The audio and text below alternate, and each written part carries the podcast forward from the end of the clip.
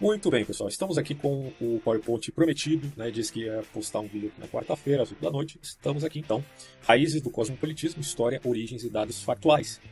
Lembremos, este é um tema muito em voga hoje em dia, muito discutido fora do país e que, infelizmente, às vezes é muito uh, enviesado por uma por visões mais simplistas a respeito de um tema altamente complexo que exige dados históricos para a gente compreender, portanto, é, a raiz, né, as heranças envolvidas aí nesse pensamento.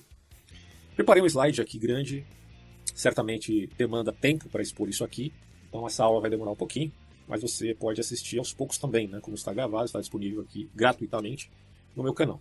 Agora lembrando, se você gostar, por favor, não esqueça de apoiar o canal, porque é importante, tá?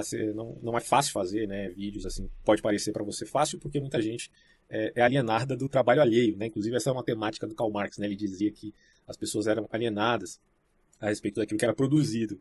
É, no que se trata aqui dos vídeos aula do YouTube, isso também acontece. Essas coisas não são fáceis, fáceis, simples, exigem pesquisa, exigem tempo, certo? Então espero que vocês tenham essa consciência e por favor apoiem, né, compartilhando o vídeo ou até mesmo é, comentando e dando like, tá?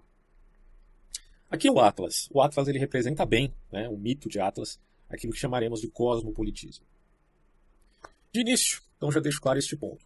Não trarei aqui a ênfase na nacionalidade ou religião de quem tenha intento cosmopolita. Ali existem judeus, latinos, americanos, europeus, e a coisa não tem a ver com uma etnia em particular. Ainda que se veja a tradição dinástica envolvida de algum modo, uh, que não será tratado neste vídeo, mas poderei fazer, fazer posteriormente. Detalhe é que não creio na teoria de conspiração do falso livro Os Protocolos dos Sábios de Sião, que deu ensejo, inclusive, ao nazismo. Precisamos tomar muito cuidado com essas nuances. Gente, eu estou com uma relíquia aqui que pode atrapalhar um pouco na apresentação, espero que não muito, tá? Mas vamos lá. Precisamos tomar muito cuidado com essas nuances, porque existem no mínimo dois projetos que são concorrentes. Um cosmopolita, radical, de vertente liberal, de ordem socialista. E aí eu falo socialista não necessariamente marxista, tá? E outro nacionalista com pretensões imperialistas, muitas vezes de caráter romântico, vide idealismo alemão é, podemos de fato, de fato, fazer um link aqui entre o idealismo alemão e algumas vertentes de direita revolucionária. Bom, e aí eu coloco são os parricidas de um lado e os filicidas do outro lado, ok? É, os parricidas, evidentemente, como é respectivamente aqui, representam o cosmopolitismo radical e os filicidas uma visão ultranacionalista. Hitler não era cosmopolita, mas mesmo assim foi uma peste. Lembrem-se que um pouco de fermento leveda toda a massa.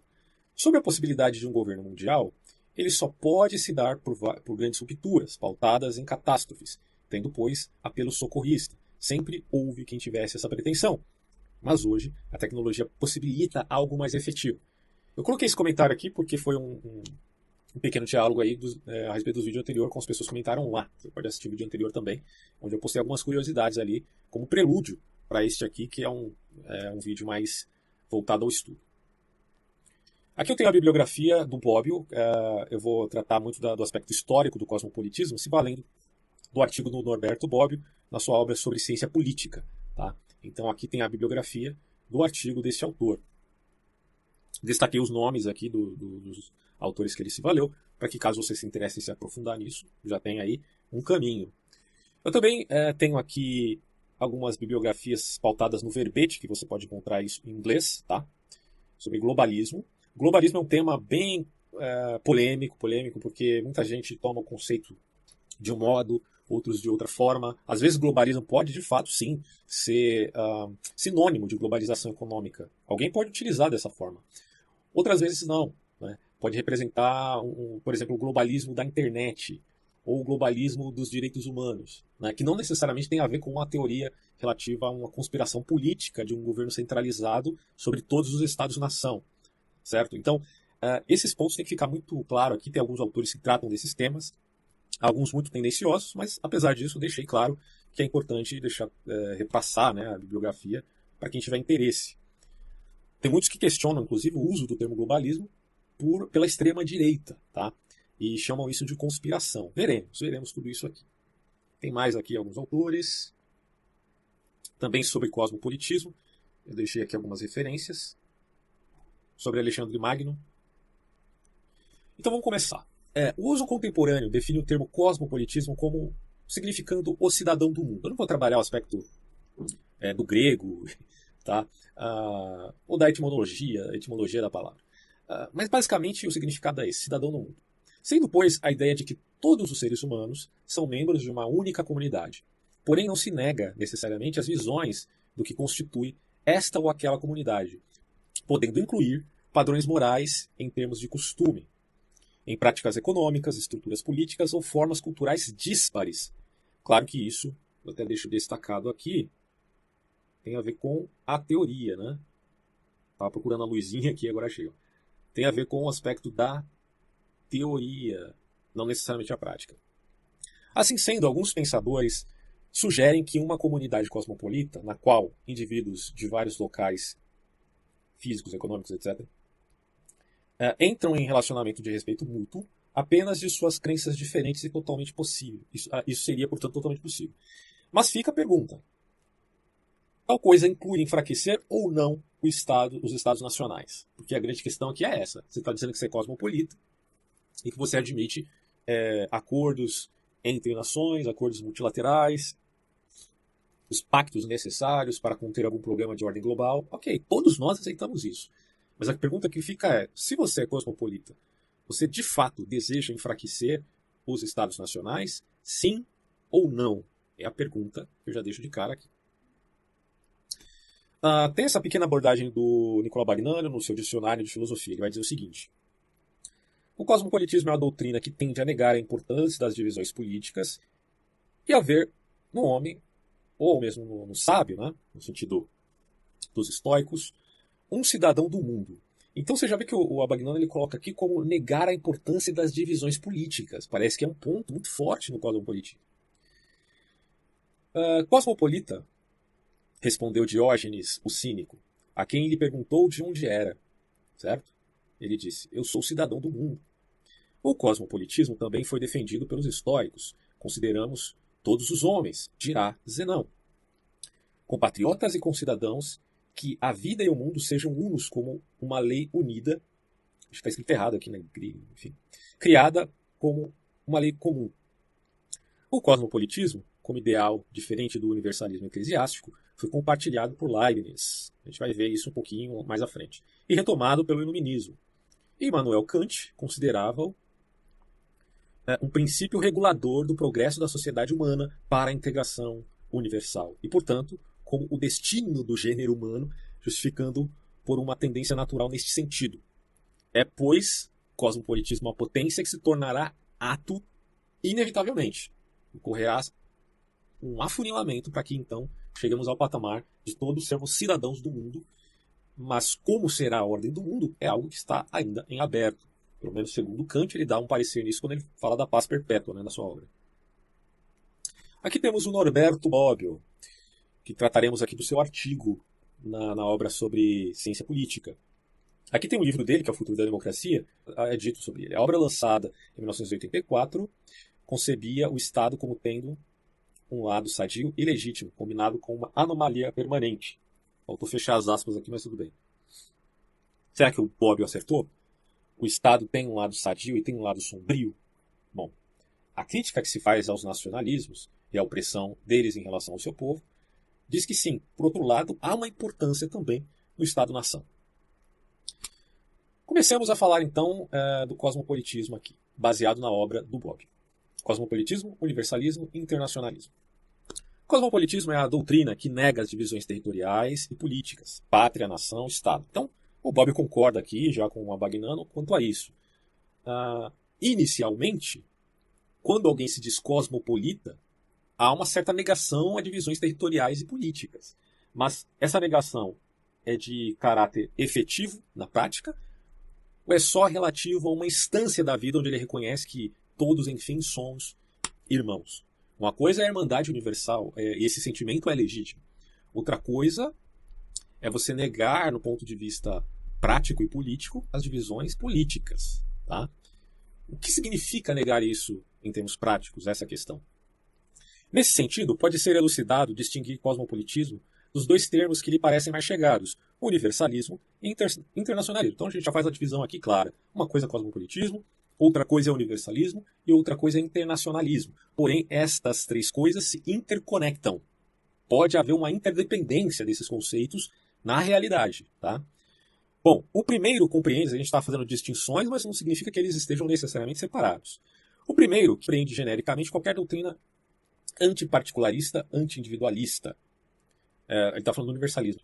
Acentuando principalmente os elementos morais e espirituais que os homens possuem em comum.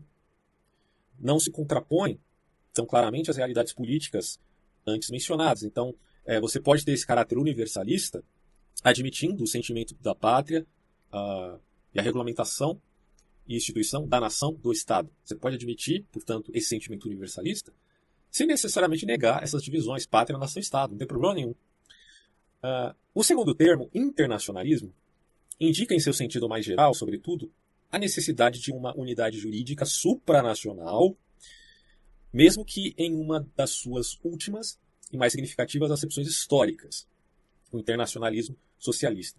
Questiona-se claramente é, que o, o, institucionalismo socialista, por exemplo, é né, uma dessas formas de ver a coisa do ponto de vista internacionalista.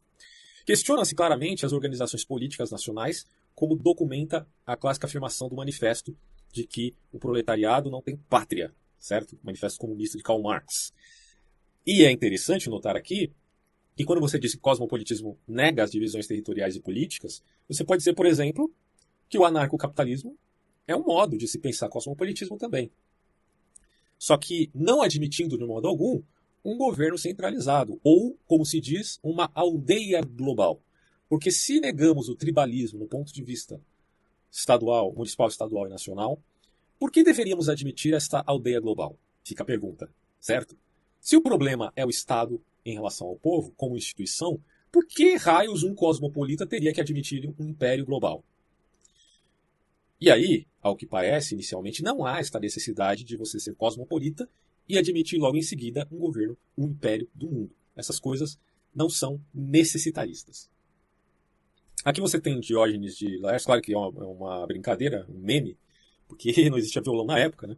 mas ele está no seu barril, como o Chaves é, é, comumente ali estava, e tem até o símbolo de anarquista aqui. O anarquismo, do ponto de vista mais voltado à esquerda, também me parece tem um elemento forte no cosmopolitismo. Né? Somos todos iguais. Há uma isonomia em todos os sentidos, não só de constituições.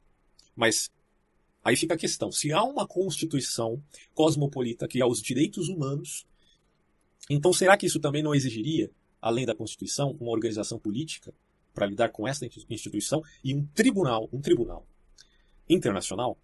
Bom, essas coisas já existem de algum modo, mas não efetivo nas características de um Estado nacional.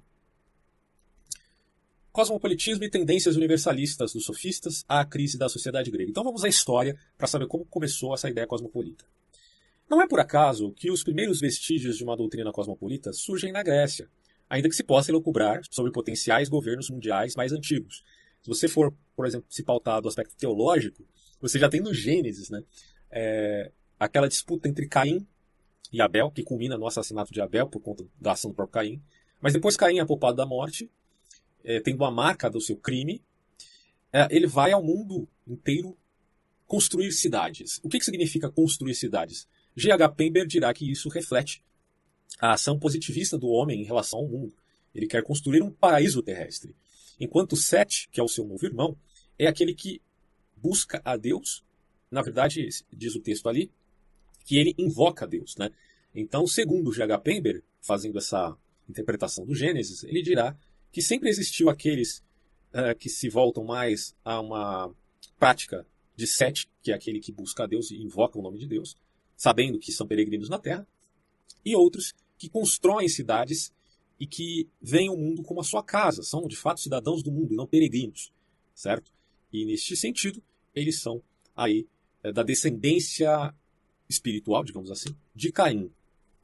É claro que essa é uma crítica do J.H. Pember, que também pode trazer certos exageros puritanos que a gente quer evitar aqui. Mas não deixa de ser interessante refletir nesse ponto, né? Bom, mas voltemos à Grécia.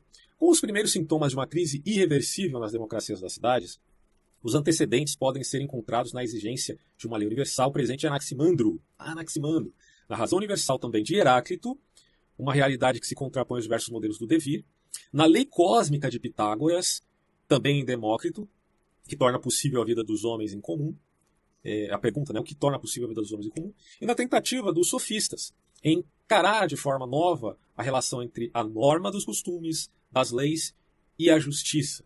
No caso dos sofistas, geralmente do ponto de vista prático. Né? Deixa eu só beber água aqui. Pois bem.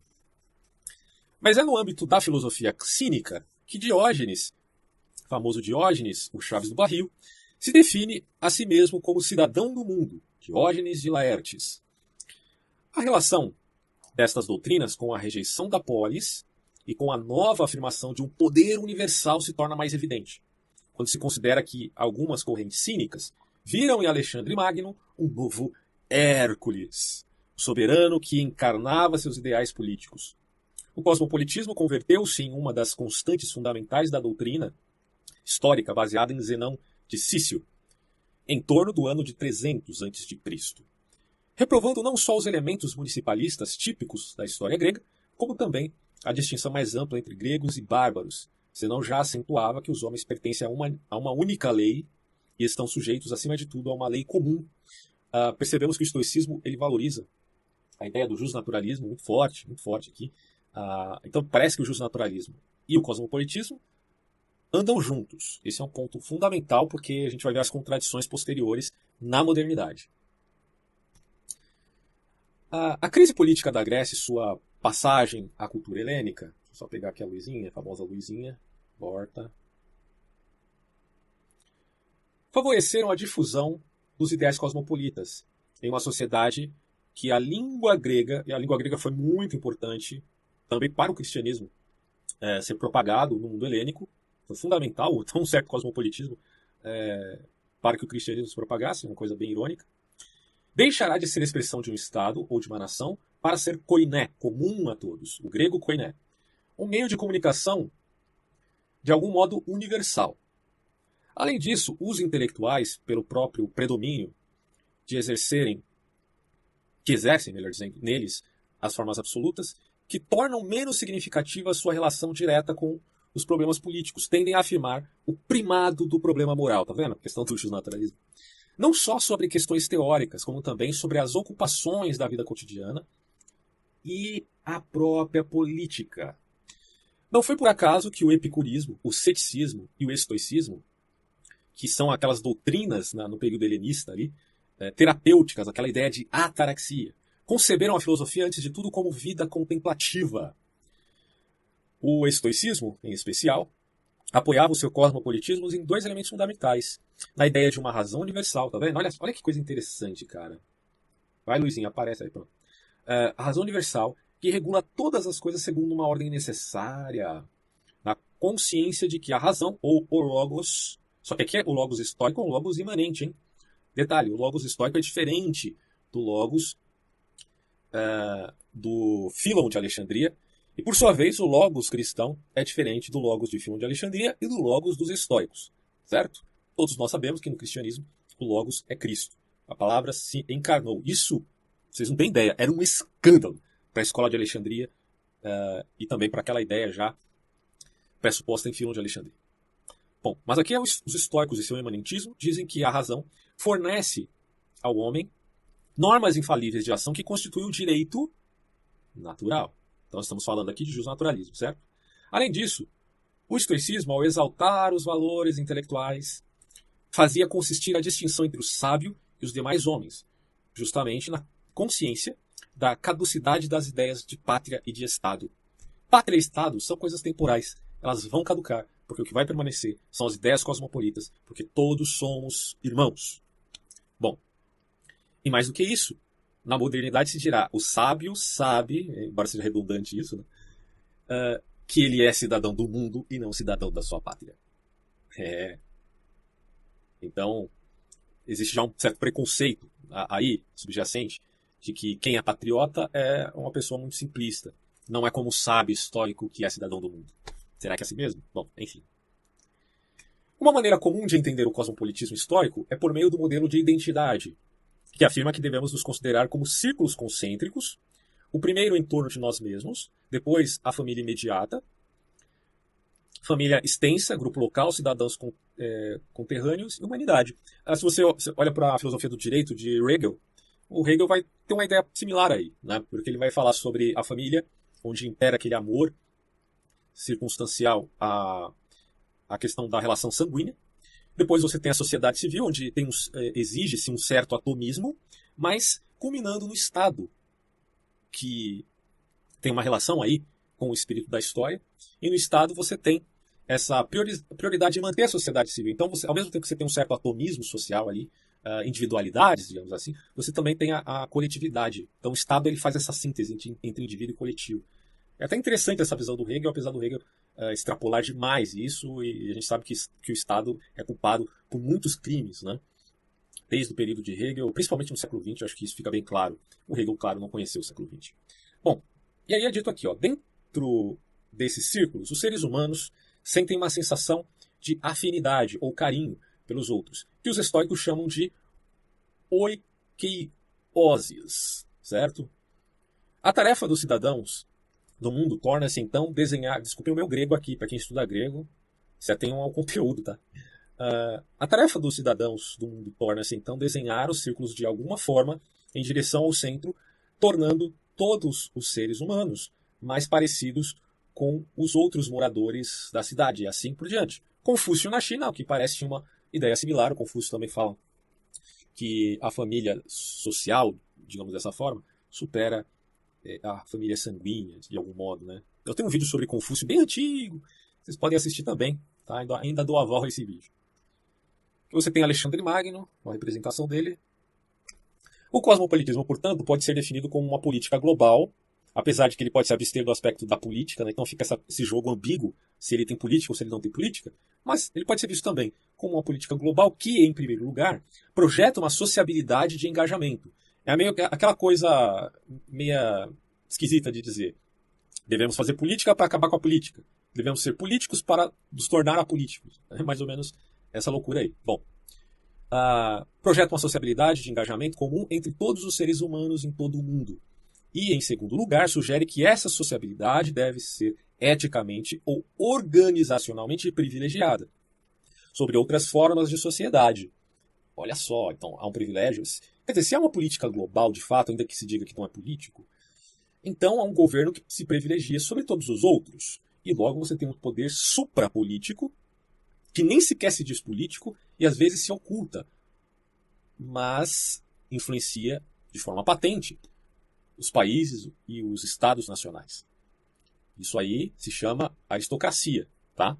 E pior, é secreta. E aí é um problema, certo? Assim, modernamente falando, há admissão de multiculturalismo, mas também de aculturação, onde as culturas se relacionam de modo recíproco, ainda que na teoria é, se queira manter aí a integridade delas em algum grau. Mas nessa relação acaba ocorrendo sincretismos. Né? O conceito de tudo sobre o céu, baseado na cultura chinesa, é uma metonímia para império e dá a ideia de algo que se vincula ao cosmos e não só ao planeta Terra. É, nesse ponto de vista, o cristianismo defende um tipo de cosmopolitismo também. É, é preciso ficar claro isso aqui. Ó. O cristianismo defende um certo tipo de cosmopolitismo. Pelo menos parte disso. Ele não é cosmopolita, ele é mais universalista. Tá? O cristianismo é mais universalista. Mas você pode haver, achar traços aqui de irmandade que combina com o cosmopolitismo. E por isso que eu coloco aqui, ó, mas não de caráter imanentista, como se vê nas ideias, na ideia globalista de afunilamento político. Mesmo considerando, como já disse, que o globalismo é, é um conceito muito problemático quando se fala aí que ele representa uma conspiração. Como já, vimos, como já vimos, o cosmopolitismo ganha força principalmente por Alexandre Magno, Alexandre o Grande, né, e suas conquistas que prioriza a política de certo respeito pelos deuses e culturas estrangeiras, admitindo mais a ideia de assimilação do que extinção donde evidentemente se privilegiava a cultura grega. O termo helenização, cunhado por historiadores, serve justamente para denotar a expansão da língua, cultura e população grega para além dos, das regiões do Império Aquemênida após as conquistas de Alexandre. Lembremos que os judeus combateram a helenização uh, ao ponto de muitos morrerem por essa causa, né? porque viam na sua cultura, ou na preservação dela, a salvação do seu próprio povo. Então, uh, você percebe que há uma legitimidade no sentimento de patriotismo, principalmente no judaísmo. Porque o judaísmo só se manteve intacto enquanto nação porque eles privilegiavam esse sentimento patriótico que envolvia muito mais do que um nacionalismo de estirpe ideológica, contendo ali um elemento profundamente religioso, certo? Então, uh, muitos morreram porque não quiseram comer carne de porco. Né? Você tem essa toda essa celeuma deflagrada, por exemplo, na Bíblia Católica, no livro de Macabeus, nos livros ali. Essa exportação pode ser vista nas grandes cidades helênicas, como por exemplo a questão da cultura né, helênica, em Alexandria, Antioquia e Seleucida, ao sul do atual Bagdá. Alexandre queria inserir elementos gregos na cultura persa e tentou hibridizá-la. O intento dele era isso. A admissão de certo sincretismo, hibridizá-la com a cultura grega, já que ele conquistou os persas. Lembramos que o governo, o governo mundial anterior, segundo o relato de Daniel, claro que antes de, da Babilônia, você tem vários governos mundiais também. Você tem o Egito, é, você tem um poderio assírio muito grande, que conquistou inclusive Israel.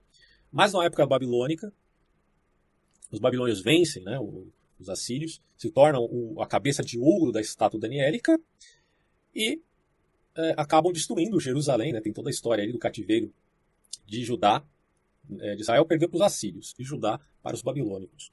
São levados cativos, depois dos babilônicos você tem os medos e os persas, depois os gregos, depois os romanos. E na interpretação de Flávio José, se dirá que a profecia daniélica, do quarto monstro, né, dos quatro animais de Daniel, e também da estátua de Daniel, se refere a esses quatro reinos, que inclui aí Roma, e, portanto, uh, do ponto de vista apocalíptico, a nova Roma que surgirá, claro, como uma falsa religião, não se tratando aqui necessariamente do catolicismo romano, tá? Então, outra, outra coisa. Bom, é, então Alexandre Magno já tinha esse espírito de hibridização de culturas. Isso fazia parte do seu esforço de homogeneizar a Ásia e a Europa, claro que privilegiando sempre a cultura grega. Contudo, seus sucessores rejeitaram esta ideia quando o reino foi dividido pela morte prematura do Alexandre aos 33 anos. Ainda assim, a helenização se espalhou pela região, acompanhada por uma distinta e oposta eh, orientalização dos estados sucessores. Uma minha aguinha aqui, senão não aguento.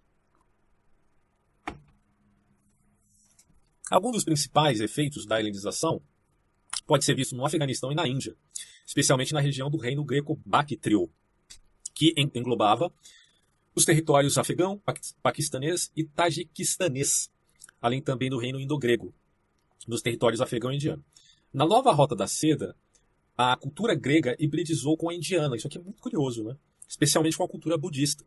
O resultado do sincretismo, conhecido como greco-budismo, teve muitas influências no desenvolvimento da cultura budista em geral e criou também uma nova cultura de arte greco-budista. Já ouviu falar disso? Pois é.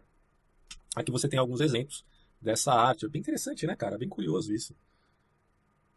Essas culturas, essas culturas aqui com representações dos mitos de outros povos, mas na estética grega. Bem curioso. O período helênico foi marcado pela mistura dos povos conquistados do Oriente com a cultura grega.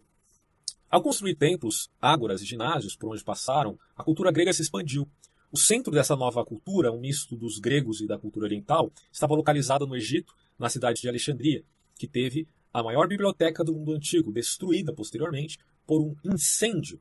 No entanto, a cultura helênica continuou existindo, pois se caracterizou. É triste né, saber que essa biblioteca, boa parte dela foi perdida, cara. Quanta coisa interessante né, foi destruída ali.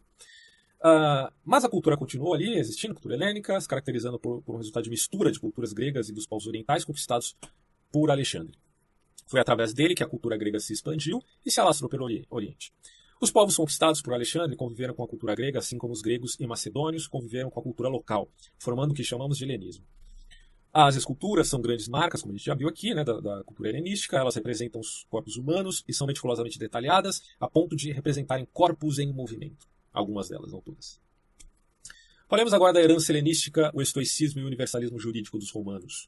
No mundo romano, a presença de uma doutrina cosmopolita está ligada à crise da cultura política republicana e aos vínculos com o mundo grego e helenístico.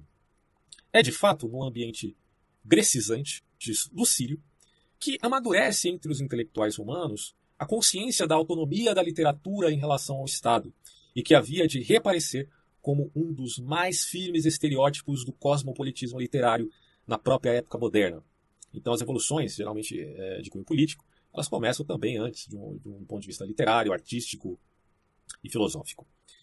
Ah, o intermediário entre a doutrina estoica e Roma foi o filósofo Panécio, mestre de sua geração, bem como da seguinte. Em Panécio, a filosofia estoica não apresentava a rigidez antiga, que já está num período um pouco mais avançado ali. É, claro, que, que já é o período romano. Ele levava em consideração elementos platônicos e aristotélicos.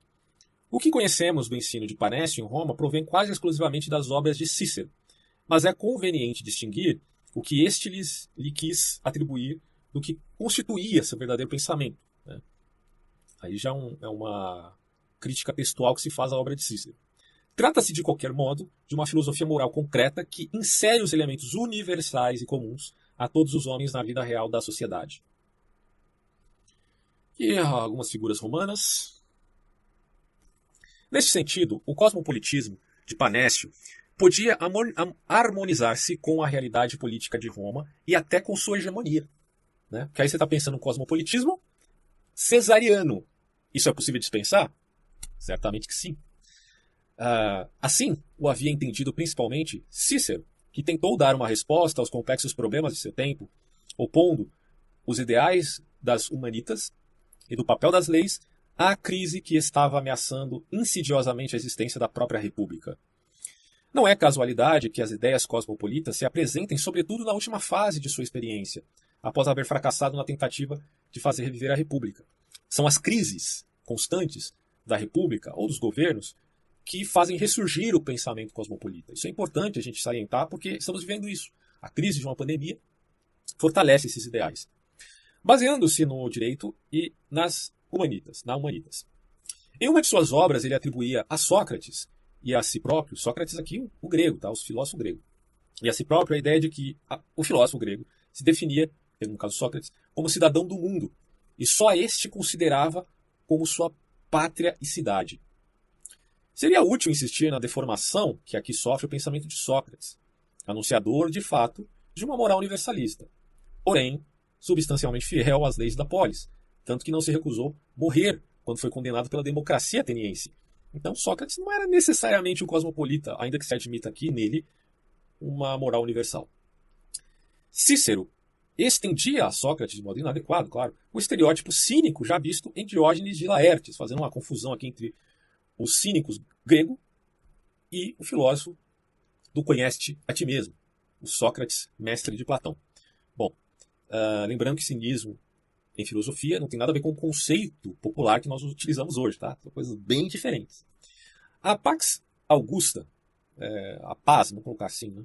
Reservou momentaneamente um papel importante aos intelectuais na ideologia do Principado de Otaviano, mas o equilíbrio foi rompido. Quem o tentou reconstruir, baseando-se na filosofia estoica e nos ideais cosmopolitas, foi Sêneca, durante o reinado de Nero. Você vê que o, o cosmopolitismo e o estoicismo eles estão muito próximos, muito próximos ali na antiguidade. Aqui você tem uma frase, eu acredito que seja uma frase de Sêneca? A gente nunca sabe, né? Alguém pode fazer uma montagem, mas enfim, é parte da cura o desejo de se curar. Se não for Sêneca que disse isso, eu concordo com quem disse. O De Clementia é uma verdadeira, é um verdadeiro programa que visa, é a obra né, dele, a renovar o principado à luz dos valores de humanidade, de filantropia e cosmopolitismo. Aqui você tem as origens do pensamento filantrópico, ensinados pela filosofia estoica. Mas tal tentativa adoece de uma debilidade intrínseca que a história sucessiva havia de descobrir claramente. A clementia, ou clemente, sei lá, único modo de conciliar a paz, a liberdade e a felicidades públicas, era o sentimento de amor que, que deveria ligar o príncipe ao próprios, aos próprios súditos, sem distinção na qualidade de homens. Mas ela revelava a intrínseca debilidade do compromisso de Sêneca de fazer prevalecer seus ideais filantrópicos e cosmopolitas. Né? Na realidade, não havia outro vínculo a não ser o puramente moral e filosófico, a convencê-lo aos ideais da justiça e da felicidade comum. O uso do poder por parte de Nero deve ter demonstrado bem depressa a profunda fragilidade desta tentativa. Não foi a última, claro, porquanto a época dos Antoninos parece ter realizado mais uma vez, mormente, com Marco Aurélio, a velha, o Marco Aurélio que é um filósofo, certo? A velha aspiração platônica do poder supremo entregue há um filósofo, ele viu o bem supremo, ele volta para governar. Mas Marco Aurélio era mais estoico, né? consideremos aqui. E ele experimentou, além disso, a dificuldade em transformar o pensamento estoico em um programa político para a renovação efetiva do império. Então, os ideais cosmopolitas eram, sobretudo, reflexo da recusa cada vez mais acentuada dos intelectuais em ficar sujeitos ao império. Você vê que aqui o cosmopolitismo está aparecendo como uma recusa ao império e não como a admissão dele. É bem interessante isso, né? Porque você não pode confundir nesse, é, que há necessidade entre cosmopolitismo e imperialismo cesariano. São coisas que não necessariamente se combinam. O último eco importante das aspirações cosmopolitas dos estoicos está ligado aos juristas que prepararam a, a Constituição Antoniana, Antoniniana, melhor dizendo, Antoniniana, de 212, que acabava definitivamente com a distinção entre os cidadãos romanos e os outros e afirmava a igualdade de todos os homens perante a lei. Então, o direito romano conseguiu anteceder em muito a Revolução Francesa e admitir a igualdade em termos de lei a isonomia né, para todos os homens. Isso foi espetacular, né, se a gente for pensar aqui, é uma questão interessante. Papiniano, prefeito do Pretório de 203 a 212, ao estender a igualdade da cidadania a todos dentro do império, tinha uma vista a oicumene, pregada pelos históricos. É, mas sua morte decretada por Caracalla veio demonstrar a insuficiência desta última grande tentativa, tendente a identificar o Império Romano com a cosmópole estoica. No fundo, eh, os imperadores romanos jamais admitiriam essa visão ética e moral da igualdade, porque eles estavam acima de tudo, afinal de contas. Né? Não foi por acaso que Papiniano se tornou um herói intelectual de uma das mais significativas tragédias do italiano Giovanni Vincenzo Sgravina, o maior romanista da primeira metade do século XVIII. É assim que foi possível ao direito romano, principalmente depois da complexa codificação de Justiniano, corpo da lei civil, apresentar-se como a realidade jurídica mais próxima na história humana, certo? Esse corpus juris civilis, do próprio direito natural. Né? É aquilo que conseguiu se aproximar mais da ideia do justnaturalismo. Um assunto que teria mais tarde um importante significado com a retomada do direito romano ligado à escola de Bolonha. Falemos agora da República Cristiana e Idade Média. O que o cristianismo tem a ver com o cosmopolitismo? Pensando aqui o cristianismo segundo a Idade Média, né? Depois da divisão do Império, do desaparecimento do Império do Ocidente e das invasões bárbaras, o tema de uma comunidade supranacional se inspirou, de preferência nos ideais religiosos, no universalismo de uma república cristã, onde os homens eram iguais, porque todos são filhos de Deus. Segundo Tiago, o apóstolo, Deus não faz acepção de pessoas. Embora se considere a ideia de galardões segundo a ação meritória dos homens para a salvação, o que há ali é a misericórdia divina e o dom de Deus. Mas para um cristianismo triunfante, é já capaz de assumir, com sua força organizadora e hegemônica, toda a sociedade, tornando-se progressivamente um notável elemento de unificação. A unificação espiritual é muito importante na Idade Média, ah, que se valeram também os príncipes, e que foi uma temática para Antônio Gramsci, posteriormente, fazer a sua a tentativa de revolução cultural através aí, uh, de seus métodos, que depois foram imitados pela direita francesa. E aí ele continua aqui, o Bob. É melhor falar antes de universalismo do que cosmopolitismo, quando tratamos desses elementos aí do cristianismo. É mais universal do que cosmopolita. Porque o cristianismo, convenhamos, falará de peregrinação na terra e não de cidadania do mundo. Uh, ele vai dizer aqui, ó, desde o princípio, o cristianismo nascente teve de escolher entre limitar-se a ser uma heresia no mundo hebraico, é entre os judeus, né? ou dirigir-se ao mundo inteiro. Mas como peregrino e não amante do mundo, lembremos as palavras do próprio Pedro, apóstolo superando os limites nacionais do povo de Israel. O conflito entre Pedro e Paulo, que acho que aqui o Bob barateou demais, né, esse tal conflito entre Pedro e Paulo, mas tudo bem. Uh, terminou com a vitória do segundo, do Paulo. Ele significava desde o início a opção universalista, pois esta opção que inspirou todo o relacionamento político do cristianismo, que passou da indiferença ou total oposição ao reconhecimento dos dois poderes, certo? O império e o papado, e até mesmo aos ideais teocráticos, muitas vezes surgidos da luta secular entre o papado e o império, uh, que havendo luta também havia ali vinculações e mancomunações. Uh, quando se trata de Inquisição, quem punia aqueles que eram condenados pela Inquisição era o poder secular. Mas é claro que é, quem pregava eram os inquisidores. Então, é, não há por que a gente achar que eles não eram menos culpados por isso. Neste conflito, ambos os contendores afirmavam a dimensão universal dos próprios poderes, tanto o papado quanto os, os imperadores e príncipes, mas reconhecendo implicitamente o mesmo caráter, se bem que subalterno ao antagonista. Tinha-se obscurecido, pelo contrário, a consciência do direito individual a uma escolha, porque se, se uh, enfatizava a ideia de absolutismo muito mais do que da consciência do indivíduo perante as leis. A própria sociedade feudal, com os seus complexos vínculos de dependências eh, dependência dos indivíduos, contribuía para tornar já distantes e cada vez mais nebulosos os ideais cosmopolitas que podiam ligar aí a antiguidade dos estoicos que ficaram tão para trás. Agora o cosmopolitismo moderno, saindo da Idade Média. O cosmopolitismo moderno possui, como é natural, diversas matrizes, umas mais próximas que outras. Aliás, detalhe, hein? ainda vai ser dito aqui, mas uma das coisas que provocou o ressurgimento com força do sentimento cosmopolita foram as guerras, as guerras religiosas, né, como está descrito nesse trecho, veja só. É, uma delas é a herança erasmiana, de Erasmo, continuada por aqueles que, rejeitando a guerra religiosa, tentaram arquitetar um ideal político-religioso de tipo racionalista. É, o cosmopolitismo se justifica de algum modo? Olha, se a gente considera as guerras, as guerras religiosas entre protestantes e católicos, caramba, meu. Isso é um escândalo, isso é um completo escândalo. É, então, por aí você já vê que, poxa, os caras, naturalmente, se voltaram. O que, que a gente vai fazer? A gente, vai, a gente aqui tem que ser juiz de duas grandes religiões, né? Porque os caras estão se matando ali. Bom, e aí tem aquele, aquele ideal naturalista de Grossio e Pufendorf, entre outros. Esses aqui são dois autores que a gente destaca nesse quesito do justnaturalismo. E ainda há uma terceira via, que seria a dos libertinos, ou libertinismo, que se vê muito forte na França. Tá? Libertinismo, entre aspas, ele era um movimento também de cunho intelectual.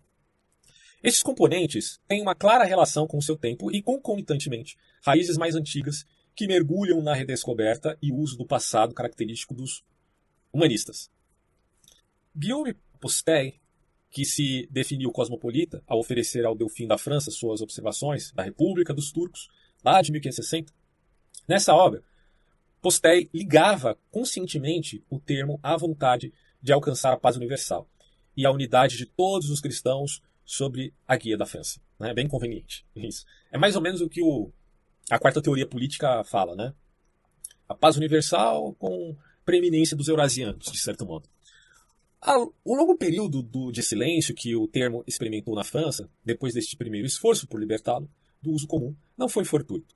Eram os anos das guerras religiosas, internacionalismo e cosmopolitismo, ligados à herança de Erasmo, a volta ao humanismo e a longa luta contra a Espanha, primeiro, e depois contra a hegemonia econômica inglesa e francesa, que apareceram também na Holanda. Então, essas guerras religiosas fomentaram um novo ânimo cosmopolita e, e convenhamos, com razão, né? Com razão. Aqui você tem o Grossi e o Pufendorf. A figura mais significativa é certamente uh, o Grossius, né, um grande teólogo, jurista e historiador holandês. No plano religioso, propugnou também os ideais de um cristianismo razoável, onde o irenismo, que é uma atitude, o irenismo representava uma atitude conciliadora, é uma tolerância por conta das querelas religiosas. E o socinianismo, que tem a ver com uma rejeição à trindade, mas é muito mais difícil, só coloquei aqui como uh, um aspecto primário para que a gente entenda mais ou menos o conceito. Não vou trabalhar isso aqui, senão o vídeo vai ficar maior do que eu pretendo. Né? Uh, então você tem aqui o ideal desses justos naturalistas, um cristianismo razoável, onde tanto o irenismo quanto o socinianismo se acomodavam, certo? Porque é, é aquela questão de admitir tolerância. O justnaturalismo, e de novo repito, com razão, porque a gente estava num período de guerras religiosas e derramamento de sangue, assim, que negava a própria fé cristã. O justnaturalismo de Grotius tinha como ponto de referência a herança humanística. De novo, Erasmo de Roterdã, é, o pensamento estoico, né, o resgate do pensamento estoico, o universalismo de Justus Lipsius e o racionalismo religioso de Armínio. Tá? que Armínio também, de certo modo, era calvinista, mas repensou isso. Vocês conhecem a história, né? a briga entre arminianos e calvinistas não é novidade aqui no canal. Aprofundando o tema já iniciado com o De Veritate e o De Jure, ele baseia no consensus gentil os quatro dogmas racionais da sua religião do gênero humano: existência de um só Deus, sua espiritualidade, providência e onipotência. Entre fins do século XVI e princípio do século XVII, o termo cosmopolita foi usado na, no campo das doutrinas alquímicas. A evocação do hermetismo, muito curioso isso, poderia parecer estranha e até pitoresca, mas na realidade não só demonstra as várias vicissitudes do termo, que assim alcançava o limiar do século XVIII, mas especifica também algumas das características que lhe ficarão vinculadas e se tornarão essenciais no iluminismo, ou seja, a ideia da luz-verdade, contraposta às trevas do erro, e a intencionalidade dos filósofos. Isso aqui é o, é o é, filósofos em francês. O que já sabem distinguir a verdade do erro, ou seja, os sábios estoicos do passado.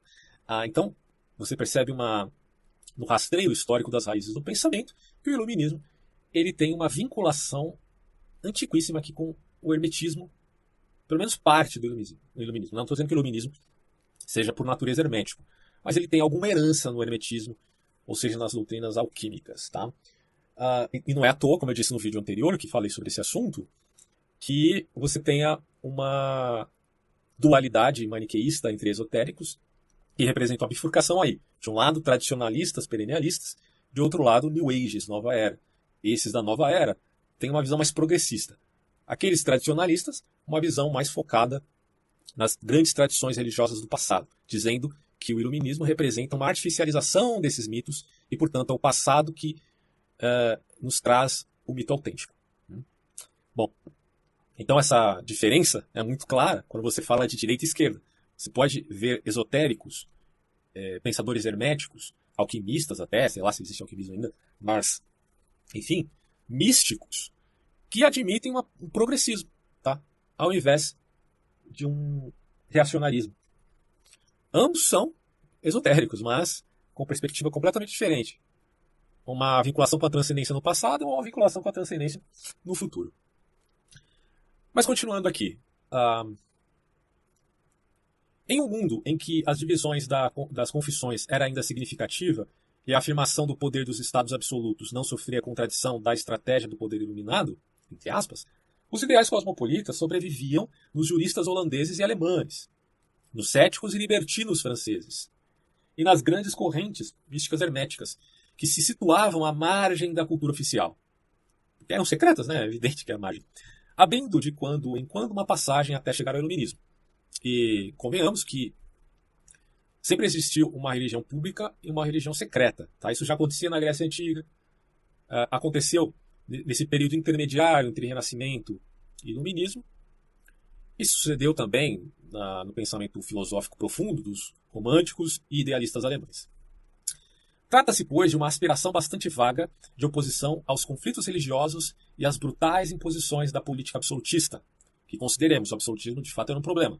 Isso significa admitir o relativismo? Não, não significa.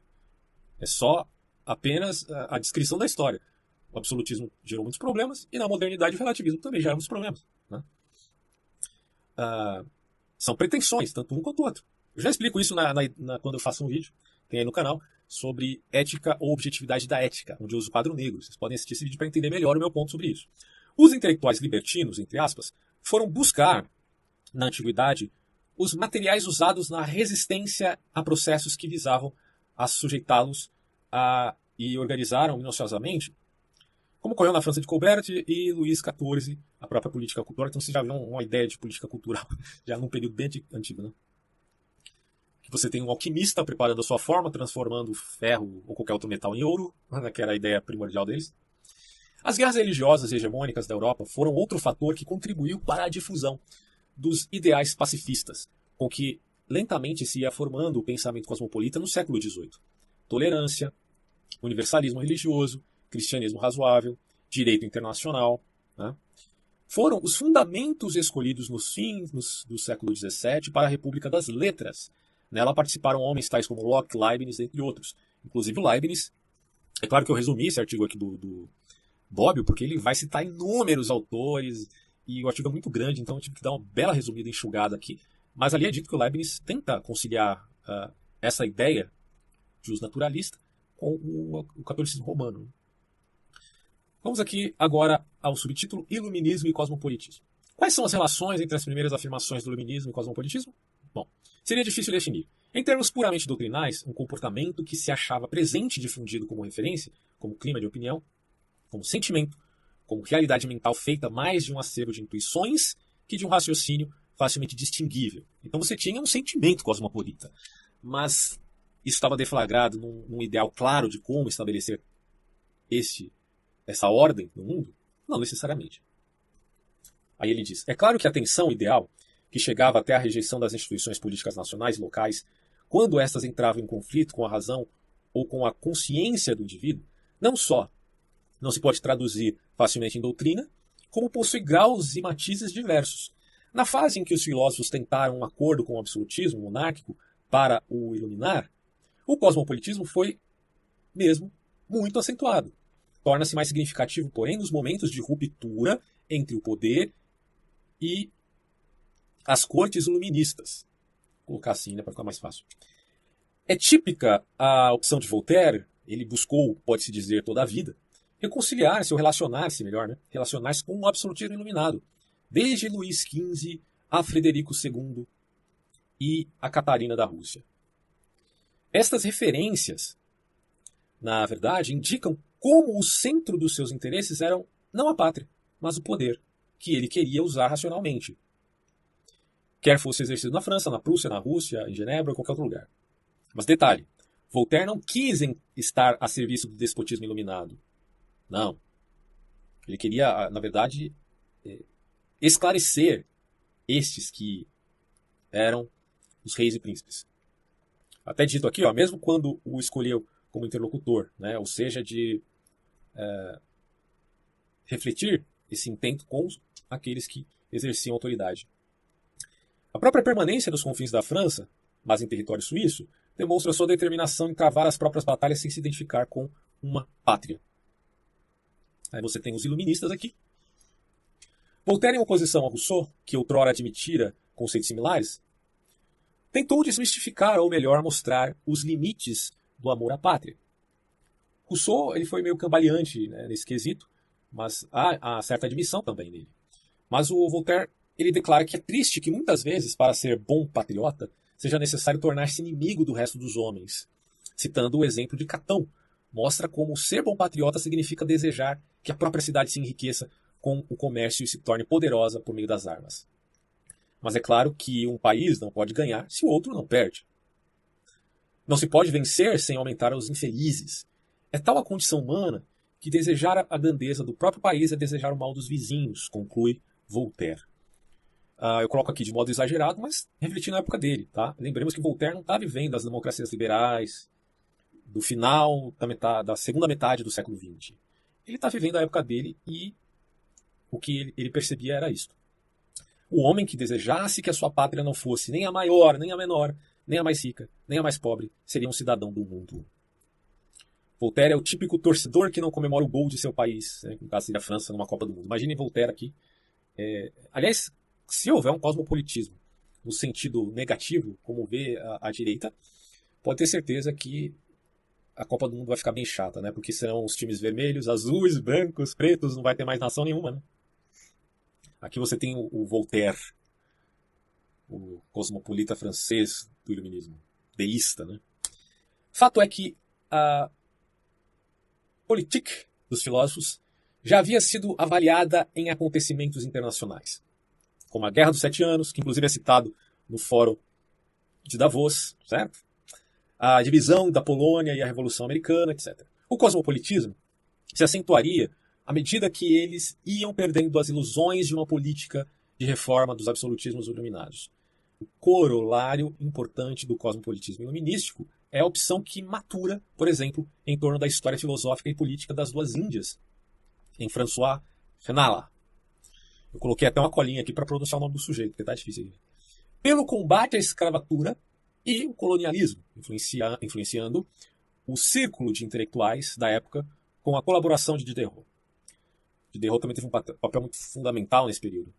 Na Itália, a maçonaria, particularmente viva e organizada em Florença, Nápoles e Roma, também contribuiu para o ideal cosmopolita.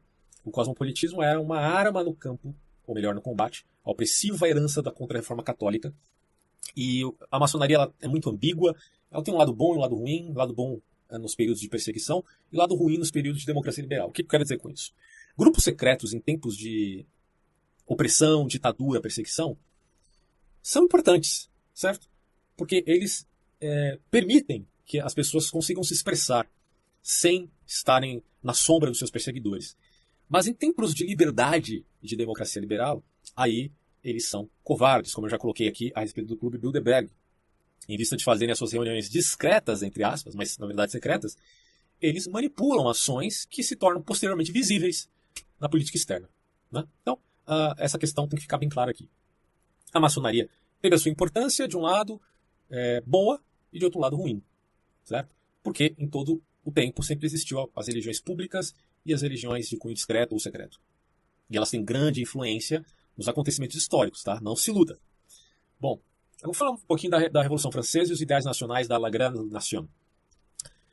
Os ideais da Revolução Francesa, liberdade, fraternidade e igualdade, são evidentemente cosmopolitas. Tá? A progressiva expansão dessas ideias e sua política cultural e a admissão dos direitos humanos provocaram, por antítese a ironia, por antítese e ironia, o fortalecimento do patriotismo, que se via estruturado, ou que se vinha estruturando, desde a segunda metade do século XVIII. É bem irônico isso, né? Um ideal cosmopolita acaba fortalecendo um sentimento patriota. Isso ocorre principalmente na Alemanha, na Itália, na Suíça e na Austrália, ou melhor, Áustria. Os próprios ideais cosmopolitas se estavam transformando. Os antigos membros das lojas maçônicas na Itália, por exemplo, acabaram por se reencontrar nas primeiras seitas secretas maçônicas, agora de cunho patriótico. Curioso, né? Mas o italiano Filippo Bonorotti quis ser a protagonista de todos os movimentos revolucionários dos primeiros 30 anos do século XIX liga uma época a outra e mostra como existe um vínculo. Vejam vocês, senhores, um vínculo, mesmo físico, entre o cosmopolitismo e o primeiro internacionalismo revolucionário. Aqui, em Bonorotti, nós já percebemos esse, essa aliança desses pensamentos. Revolução Francesa.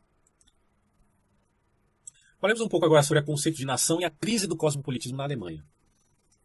Em seu ensaio de 1795, Paz Perpétua, um esboço filosófico, Immanuel Kant encena um certo direito cosmopolita como um princípio orientador para ajudar a sociedade global a alcançar uma paz permanente e duradoura. Hum. O direito cosmopolita de Kant deriva de uma compreensão de todos os seres humanos como membros iguais de uma comunidade universal. É, que, claro, se baseia naquela ideia moral kantiana, na metafísica dos costumes, uh, de, um, de imperativos, imperativos categóricos. Né? O direito cosmopolita, portanto, trabalha em conjunto com os direitos políticos internacionais e o direito universal, compartilhado da humanidade. E se Kant, depois da Revolução Francesa, podia proclamar a sua fé de antigo observador, considerando o cosmopolitismo como uma tendência natural e necessária da humanidade, os primeiros românticos, já é algo posterior ao iluminismo, tendiam mais facilmente a transformar, veja que interessante, a transformar os ideais cosmopolitas em uma espécie de universalismo religioso, né? onde as individualidades nacionais desempenhavam um papel preponderante. Foi assim que no primeiro, na primeira cultura romântica, como aliás Herder já havia instituído, se dava mais valor, maior valor, aos momentos em que predominaram personagens heróicos, época dos patriarcas ou época medieval, e tendências universalistas. Os românticos, então, eles privilegiam o cosmopolitismo mas de uma maneira muito particular aqui, diferente uh, dos, dos, iluministas, tá? É, então tudo isso é, é, passível de grande reflexão, faz a gente pensar muito. Você tem um Kant, Kant, bom, eu ia falar que parece com um cearense, mas é com essa coisa de, de piadinhas da internet aí serem é, vistas como uma ofensa, né? Vamos evitar isso.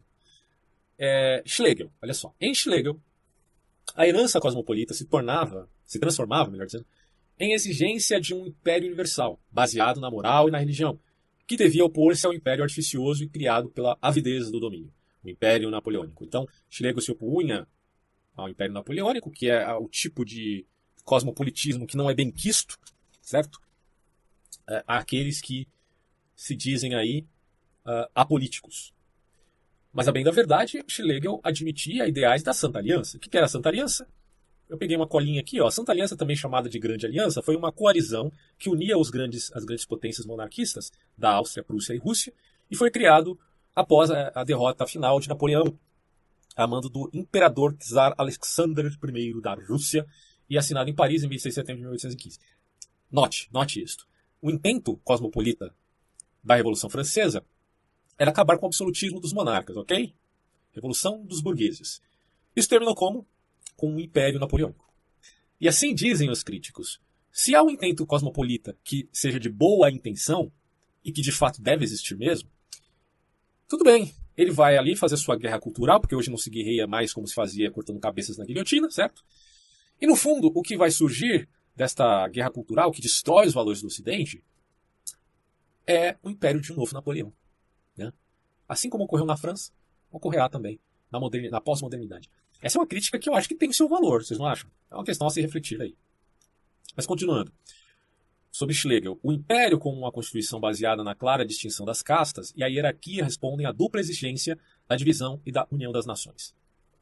Em Fichte se vê claramente o propósito de conciliar os dois termos, cosmopolitismo e patriotismo. Se vocês quiserem saber mais sobre Fichte, Schelling e Hegel, eu fiz um vídeo aí sobre romantismo, recentemente, tá? Então deixei em podcast também a, é, é, o Renascimento, o Iluminismo e o Romantismo, onde eu falo dos três ali abordando mais profundamente do ponto de vista filosófico. Né? Bem interessante. Então Fichte ele, ele, admitia uma conciliação, é mais ou menos o que eu penso também. Eu acho que cosmopolitismo e patriotismo são sentimentos legítimos e eles podem ser conciliados. E a ideia do Fichte era essa, né? Com predomínio, claro, no segundo, segundo Fichte. Sobretudo desde 1807. Embora o filósofo tivesse sempre polemizado contra os ideais reacionários e catolicizantes de um universalismo como o de Novalis e de Schlegel. Então Fichte tinha essa faceta também de ser contra ideais muito reacionários. É bem interessante isso. Posteriormente surgem duas concepções do Estado que dominaram a cultura alemã e europeia até o século XX: a concepção liberal e a romântica conservadora, mais revolucionária. É, esse, esse ponto é interessante. De um lado é conservador, mas também tem caráter revolucionário. Isso eu explico na minha série sobre as raízes da extrema-direita. Se vocês quiserem entender isso melhor, assista essa série. Eu não vou ficar aqui especificando todos os detalhes de cada um desses conceitos. Aliás, sobre Fichte, tá? eu não concordo com as ideias do Fichte. Uh, eu só estou admitindo uma particularidade dessa síntese entre cosmopolitismo e patriotismo, parece interessante. Aqui você tem os autores já citados, né? Kant, Hegel, Schelling, etc. A herança do internacionalismo socialista, vamos lá. Como se sabe, o século XX, ou melhor, o século XIX, definido muitas vezes pelos historiadores como o século dos nacionalismos, viu mergulhar em estranha crise os ideais cosmopolitas. Então, quer dizer, no século XVIII você tem iluminismo, você tem pensadores cosmopolitas. No século XIX, tudo isso se enfraquece profundamente. Desde a segunda metade, sobretudo, isso equivale para os grandes países da Europa. Há um processo de robustecimento das estruturas econômicas e a formação de um Estado industrial que tem necessidade de um mercado nacional e, portanto, se fortalece os nacionalismos. Em um processo assim, em uma cultura que reflete principalmente as preocupações da unificação nacional, não há muito lugar para as ideias internacionalistas e universalistas, que não conservem vestígios confusos da Santa Aliança, como citado antes. Mas o Estado industrial moderno não favorece apenas a hegemonia e o poder da burguesia nacional. Giral marxista cria também o seu antagonismo natural, ou seja, o proletariado, que seria supostamente o agente da história, seguindo a métrica do senhor escravo de Hegel, para o qual né, essa questão do proletariado, para o qual o apelo ao internacionalismo é algo profundamente significativo, criando novamente um espírito dialético da nação. Não se afirmou à toa que Filippo Buonarroti, como citado antes, une o cosmopolitismo do século XVIII aos primeiros movimentos do internacionalismo revolucionário. Se a causa da liberdade é igual para todos e por ela lutarão todos os convênios da França, Grécia, Itália, Hungria, Polônia, muito mais comum internacional é o do proletariado, que não tem pátria e que vê no Estado um instrumento de exploração. E quem são os apátridas atuais? Os imigrantes e as minorias também representam essa classe. Uh, podemos colocar aqui o lumpen proletariado, que vai muito além das minorias, evidentemente, né? mas os grupos heterotópicos, numa linguagem Foucaultiana, acho que seria adequado aqui. representam um novo proletariado, os supostos novos agentes da história. Acontece que, para mim, o agente da história sempre foi aquele que teve força moral. Tá? Por exemplo, você acha que o agente da história é pura e simplesmente os movimentos negros ou Martin Luther King? Para mim, Martin Luther King tem força moral e tem personalidade voraz, é quem foi o verdadeiro agente da história, e não os grupelhos, tá? Que radicalizavam aqui e acolá, algumas vezes com razão, outras vezes sem razão. É, Mahatma Gandhi, ele tem força moral, representou, portanto, um agente da história real, tá? Então, pensar essa coisa de agente da história nessa métrica pobre do marxismo me parece um, já um erro, tá? De concreção, porque o agente da história é sempre aquele que tem força personal, uma personalidade forte e ao mesmo tempo força moral, não no sentido de moralismo, mas de pontualidade em questões específicas da luta por justiça. Aliás, uh, o cristianismo sempre pregou isso, né? O que santifica o homem, dentre tantas coisas como amor, fidelidade, é também a sede de justiça. Se o cara tem sede de justiça, ele está se tornando uma pessoa separável daquele comodismo inebriante e vergonhoso das pessoas, vamos dizer assim, entre aspas, moderadas. Né? Então, esse elemento é fundamental para a gente entender que o verdadeiro agente da história se faz com isto, com sede de justiça. Agora, se a justiça se torna vingança, e por sua vez ressentimento, como é que eles serão, de fato, agentes históricos? Não, eles são uma ação de manobra. Agente histórico é uma ova. Há quem diga também, de um modo pessimista, que os agentes históricos são os governos suprapolíticos, ou aqueles que fazem parte de aristocracias ocultadas pela mídia, né? ou aristocracias que têm, vamos dizer assim, o um poder econômico nas mãos, banqueiros e filantropos, e pessoas que façam parte de clubes, é, como o Clube Bilderberg, por exemplo. Bom, esses, esses é que seriam os verdadeiros agentes da história. De fato, eles tentam mover a história de algum modo, mas eles não podem lidar com figuras tão fervorosas como o Martin Luther King da vida, eu duvido, sinceramente. Fica a reflexão, né? A imagem dos revolucionários, Falamos de cosmopolitismo contemporâneo agora. Recentemente, Jacques Derrida, numa entrevista em 1997, resumiu o cosmopolitismo da seguinte forma: Existe uma tradição de cosmopolitismo, é que a gente acabou de ver agora. Né? E se tivéssemos tempo, é, aqui teve tempo, Derrida, a gente conseguiu ver isso agora. É claro que é muito mais do que eu falei aqui, mas o esboço acho que foi propício. Poderíamos estudar essa tradição, blá blá blá, que nos vem, por um lado, do pensamento grego, com os estoicos, que tem um conceito de cidadão do mundo. Temos também o apóstolo Paulo, na tradição cristã, com um certo apelo a um cidadão do mundo sendo precisamente um irmão. Mas, de novo, né, ele não faz essa diferença, mas eu faço. É, o cristianismo admite esta irmandade, sim, todos criaturas de Deus, do ponto soteriológico um pouquinho mais complexo, vocês sabem, uh, mas não é necessariamente cidadão do mundo, tá? É mais peregrino no mundo. Eu acho que é um pouquinho diferente, né? Vocês concordam? Então, há, de certo modo, um cosmopolitismo mesmo. Eu concordo com Derrida, mas também há aquele elemento fundamental do cristianismo, que é a esperança, uh, que transcende essas coisas, tá? Essa é a ênfase que eu quero dar. Bom, Pertencemos, continua Derrida dizendo aqui, pertencemos ao mundo como cidadãos do mundo. E é essa tradição que poderemos seguir até Kant, por exemplo, em cujo conceito de cosmopolitismo encontramos as condições para a hospitalidade. Mas no conceito de cosmopolítico, em Kant, há uma série de condições. Fazendo uma distinção, uma pequena distinção entre cosmopolitismo e cosmopolítico, especificamente. Em primeiro lugar, você deve, é claro, acolher os estrangeiros, questão da imigração, né? na medida em que ele é um cidadão de outro país, que você lhe conceda o direito de visitar e não de ficar. Isso aí é uma condição, um sentido kantiano que já está repensando esses problemas. E há uma série de outras condições que não posso resumir aqui rapidamente. Mas esse conceito de cosmopolítico, esse conceito varia muito de autor para autor, inclusive, que é muito novo, ou repensado na, na modernidade, dirá Derrida, é digno de respeito. E ele ainda diz, eu acho que o cosmopolitismo é uma coisa muito boa, mas é um conceito limitado. Aí o Jacques Derrida tem muito a dizer sobre isso, só estou dando uma palhinha sobre o que ele pensa. Consideremos aqui, portanto, que, de certo modo, um novo empenho cosmopolita surgiu após a Segunda Guerra Mundial, como reação ao Holocausto e aos outros massacres vistos em países comunistas, por exemplo. O comunismo matou mais que o nazismo, você não sabe. Né? O conceito de crimes contra a humanidade tornou-se uma categoria geralmente aceita no direito internacional de forma justificada e corretamente.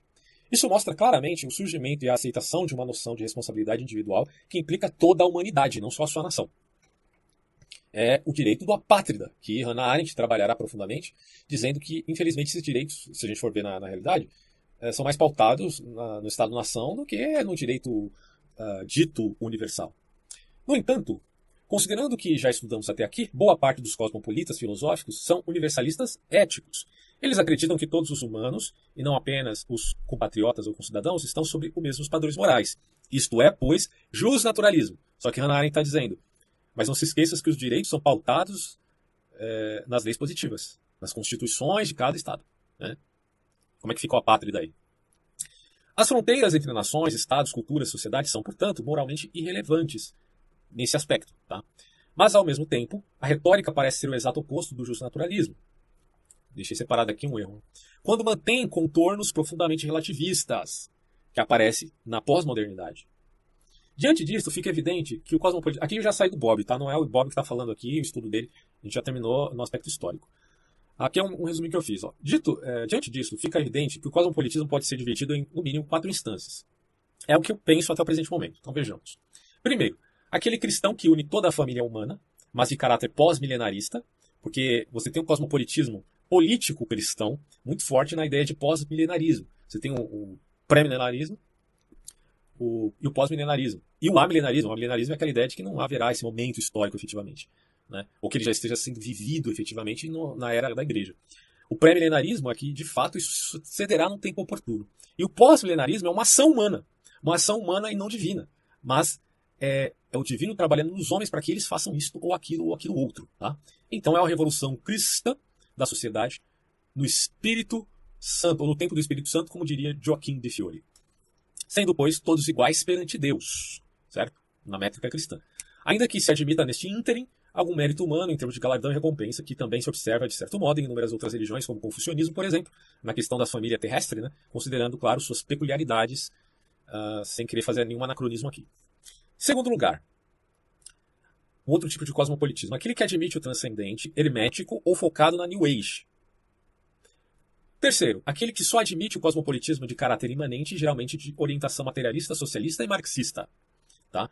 É claro que os marxistas em algum momento se tornaram inimigos de certo cosmopolitismo, mas também o cosmopolitismo combina com o internacionalismo marxista.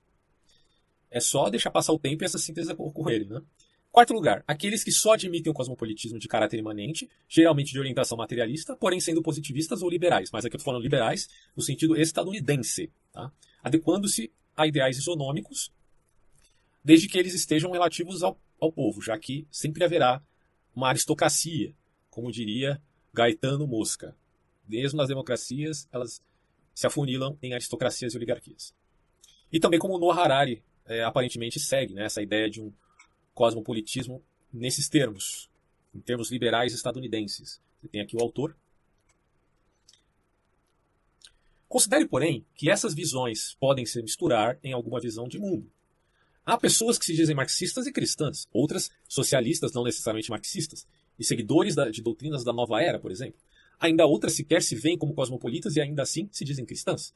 De fato, o nacionalismo e o tribalismo podem se contrapor a visões de mundo cosmopolitas e o cristianismo parece conseguir se adequar a cada uma delas sem perder necessariamente sua essência, desde que, desde que não se submeta a essas correntes políticas. Então, se o cristianismo está abaixo dessas correntes e sendo usado como massa de manobra, ele vai se adequar, claro, tanto ao tribalismo nacionalista, é, racista, né, etnopluralista, etc. e tal, quanto ao cosmopolitismo no seu sentido imperialista e é, de cunho aí universalista. Só que o cristianismo é só massa de manobra. Agora, se ele estiver acima dessas coisas em seus valores universais, aí ele pode se adequar, inclusive resgatar essas pessoas de uma mentalidade tão imanentizada em que elas se encontram. Continuando, alguém pode se colocar como cristão e ainda assim defender um nacionalismo em termos políticos, o que não implica que seja um extremista de direita, que são contra a imigração em todos os sentidos, né? De fato, o cristianismo não tem compromisso com os exageros do cosmopolitismo liberal e marcusiano, que não vendo expectativa na transcendência aposta todas as suas fichas na imanentização do escatom. Sendo, pois, este, por fim, apenas uma mímese, o que é a imanentização do escatom, segundo o Eric Berger? É uma imitação, é uma mímese das promessas cristãs, porque ele vai dizer: prometemos um reino de paz, o transhumanismo, imortalidade, felicidade plena, paraíso na terra. Isso isso aí é mímese do escatão cristão, é, que pode se adequar na ideia de um pós-milenarismo, veja. Bom, para eles, por mais miméticos que sejam ao cristianismo, no que concerne aos fins, abominam reciprocamente esta fé por um compromisso com uma nova forma de transcendência, que é o futurismo, Porque agora, para a imanentização do escatom, a transcendência não é a transcendência propriamente dita, que é a eternidade, mas sim o futuro. De certo, nem todos podem ser acusados disto, eu enfatizo. Nem todos que se dizem, por exemplo, pós-milenaristas são necessariamente revolucionários. Né? Mas, enfim, essa parece ser uma tendência. Né? Se de um lado temos reacionários, vendo no passado do paganismo sua âncora, como os tradicionalistas, por exemplo, que, apesar disso, fazem um link com a transcendência, para o cosmopolitismo de ordem progressista, encapsulado na Terra, seu espírito é o futuro. É... No entanto, no radicalismo desses dois grupos, os quais podemos resumir como filicidas e parricidas, respectivamente, como já abordei antes, vemos a marca do extremismo ou uma dialética burlesca que se baseia num falso dilema. De um lado a direita revolucionária, de outro lado os cosmopolitas revolucionários. Né? Isso é um dilema falso. Por que tem que ser esses dois? A vida não é preto e branco. Deste modo, considero legítima a perspectiva de uma visão de mundo cristã, ou seja, que não tenha compromisso nenhum em monetizar o escatom, sendo ao mesmo tempo contra o reacionarismo. Em que sentido? Em que se admita, como eu coloco aqui descobertas espontâneas, ó, devemos considerar a isonomia perante as leis e admitir com humildade e prudência as descobertas espontâneas da modernidade, inclusive aquelas que trabalhem para a melhoria da vida humana, não vendo no mundo contemporâneo um inimigo, mas sim um aliado nesse aspecto. Isso, porém, não significa a admissão de ideologias estranhas, danosas e virulentas que são encomendadas para trazerem polarizações, daí o porquê né, do conservadorismo ser tão adequado ao liberalismo econômico, como admitiu Edmund Burke, fazendo crer que a ideia de um conservadorismo liberal é completamente possível. Mas tanto a direita extrema quanto a esquerda extrema não o admitem. Mas, segundo Edmund Burke, é possível. Política, portanto, não se faz por ressentimento reacionário, e tampouco da rubris progressista, que se vê justamente no politicamente correto. Nós temos aí um falso dilema, falso dilema. E a admissão, né, só para ficar claro aqui, entre liberalismo econômico e conservadorismo, é você respeitar a vida privada das pessoas. Porque não existe juízo final aqui na Terra, não, meu amigo. Você não precisa ficar julgando se o cara é isso, aquilo, aquilo, outro. A vida privada é dele. A liberdade ele deve ter. Em via de viver num, num país de democracia, no seu sentido, portanto, liberal, é, ficar policiando a vida das pessoas, seja do ponto de vista do moralismo, ou seja do ponto de vista de expor esses comportamentos privados ao público, é ruim dos dois lados, tanto da extrema esquerda quanto da extrema direita. A extrema esquerda quer expor a vida privada ao público, para fazer propaganda, né? como se vê no Big Brother, por exemplo. Já a direita quer policiar a vida privada dos outros, mas nenhuma coisa nem outra. Né? Não é isso que a gente tem que defender. E o liberalismo clássico certamente não se preocupa com esses dados aí. E é por isso ele tem essa legitimidade. Monetização do escatom, Darkberg, quando ele expõe. Bom, o filósofo, seja conservador ou liberal econômico, não é nem deve ser inimigo do novo. Ele é amigo tanto do antigo, essa é a minha posição, tá? Quanto do novo, tanto do antigo quanto do novo, considerando o contexto de cada ocasião refletindo os dois por uma máxima de sabedoria, a capacidade, portanto, de distinguir as coisas, como se vê na fenomenologia de Russell, pela admissão das essências. Se admite as essências, se admite o senso de certo e errado, vídeo Thomas Rich, e, portanto, eu sou, sou capaz de fazer distinções e ter discernimento, porque tenho o aparato uh, do juízo, né? tenho a capacidade de, de fazer juízos não temerários. O homem foi feito, portanto, para discernir essas coisas. Porém, o erro de Kant e dos construtivistas, penso eu, é a ideia de que podemos discernir tudo num gabinete escuro à luz de velas e implantar um governo atemporal no mundo temporal, que necessita considerar o caso. Você pode até fazer leis gerais, mas que tenham seu contorno na flexibilização do caso, ou seja, o momento e o contexto. Mas leis muito específicas, elas acabam aprisionando a liberdade do sujeito e podem se tornar inúteis, como o próprio Montesquieu já tinha percebido. Daí nossa capacidade de distinguir e discernir nos convence do fato de que não somos todos relativistas, mas também nos faz perceber nossas limitações para não cairmos na rígida utopia de um império que sempre terminará em distopia, ou seja, um absolutismo. Daí considere é, que comumente haverá rubris quando a humildade é isolada e o caminhante quer se tornar Deus dos passos dos outros. Todos estamos caminhando, aí o cara quer se tornar o Deus dos seus passos. Existe uma coisa mais perversa do que isso, cara? Não. Assim se vê na, vi na visão sintética de certa nova direita, do chamado arqueofuturismo, onde o passado pagão e o futuro despótico se encontram para formar uma, um monstro inigualável. É, é a revolução do politeísmo. Né? A gente não vive num mundo agnóstico, não, meu amigo. O nosso mundo moderno, pós-moderno, é politeísta, se você não percebeu ainda. Mas é um neopoliteísmo, como eu coloco aqui, ó. É deveras. As quimeras não são seres estranhos em nossos dias onde vigora o neopoliteísmo. Há quem queira criar o próprio Deus. Mas como? Veja. Seguindo o cúmulo da inversão gnóstica. Para os velhos gnósticos do século 3, 2, 3 e 4 depois de Cristo, a serpente não era tão má. Opa. A serpente não era tão má como pintada por proto-ortodoxos. Não era a sabedoria criatura, mas criadora, né? aquela coisa de Sofia. O corpo, no sentido do coração, né? no sentido cristão, corpo ou coração, não seria uma casa para Deus, mas uma prisão para a alma. Mas de todas essas inversões, nada se compara àquela de nossos dias, a saber, a esperança futurista, veja, de dar fôlego a uma superinteligência artificial que alguém já disse será Deus. Mas do que, é que você está falando? Veja, veja bem. É, você tem aqui os livros do Guillaume Fay, Arte Futurismo, tem essa ênfase na sexualidade muito profunda, tanto em Guillaume Fay quanto em Herbert Marcuse, em da Civilização. Então essas semelhanças entre nova direita e nova esquerda, a meu ver, não são muito coincidências não. Mas é uma dialética que parece uh, se vincular a alguma síntese posterior. Talvez, é uma hipótese minha. Veja só, a teoria crítica do, do judeu alemão Herbert Marcuse é referida como, sendo ele referido como pai da nova direita, é bem peculiar. Ele rejeitou a teoria da luta de classes e a preocupação marxista com o trabalho. O proletariado não seria mais o agente da história.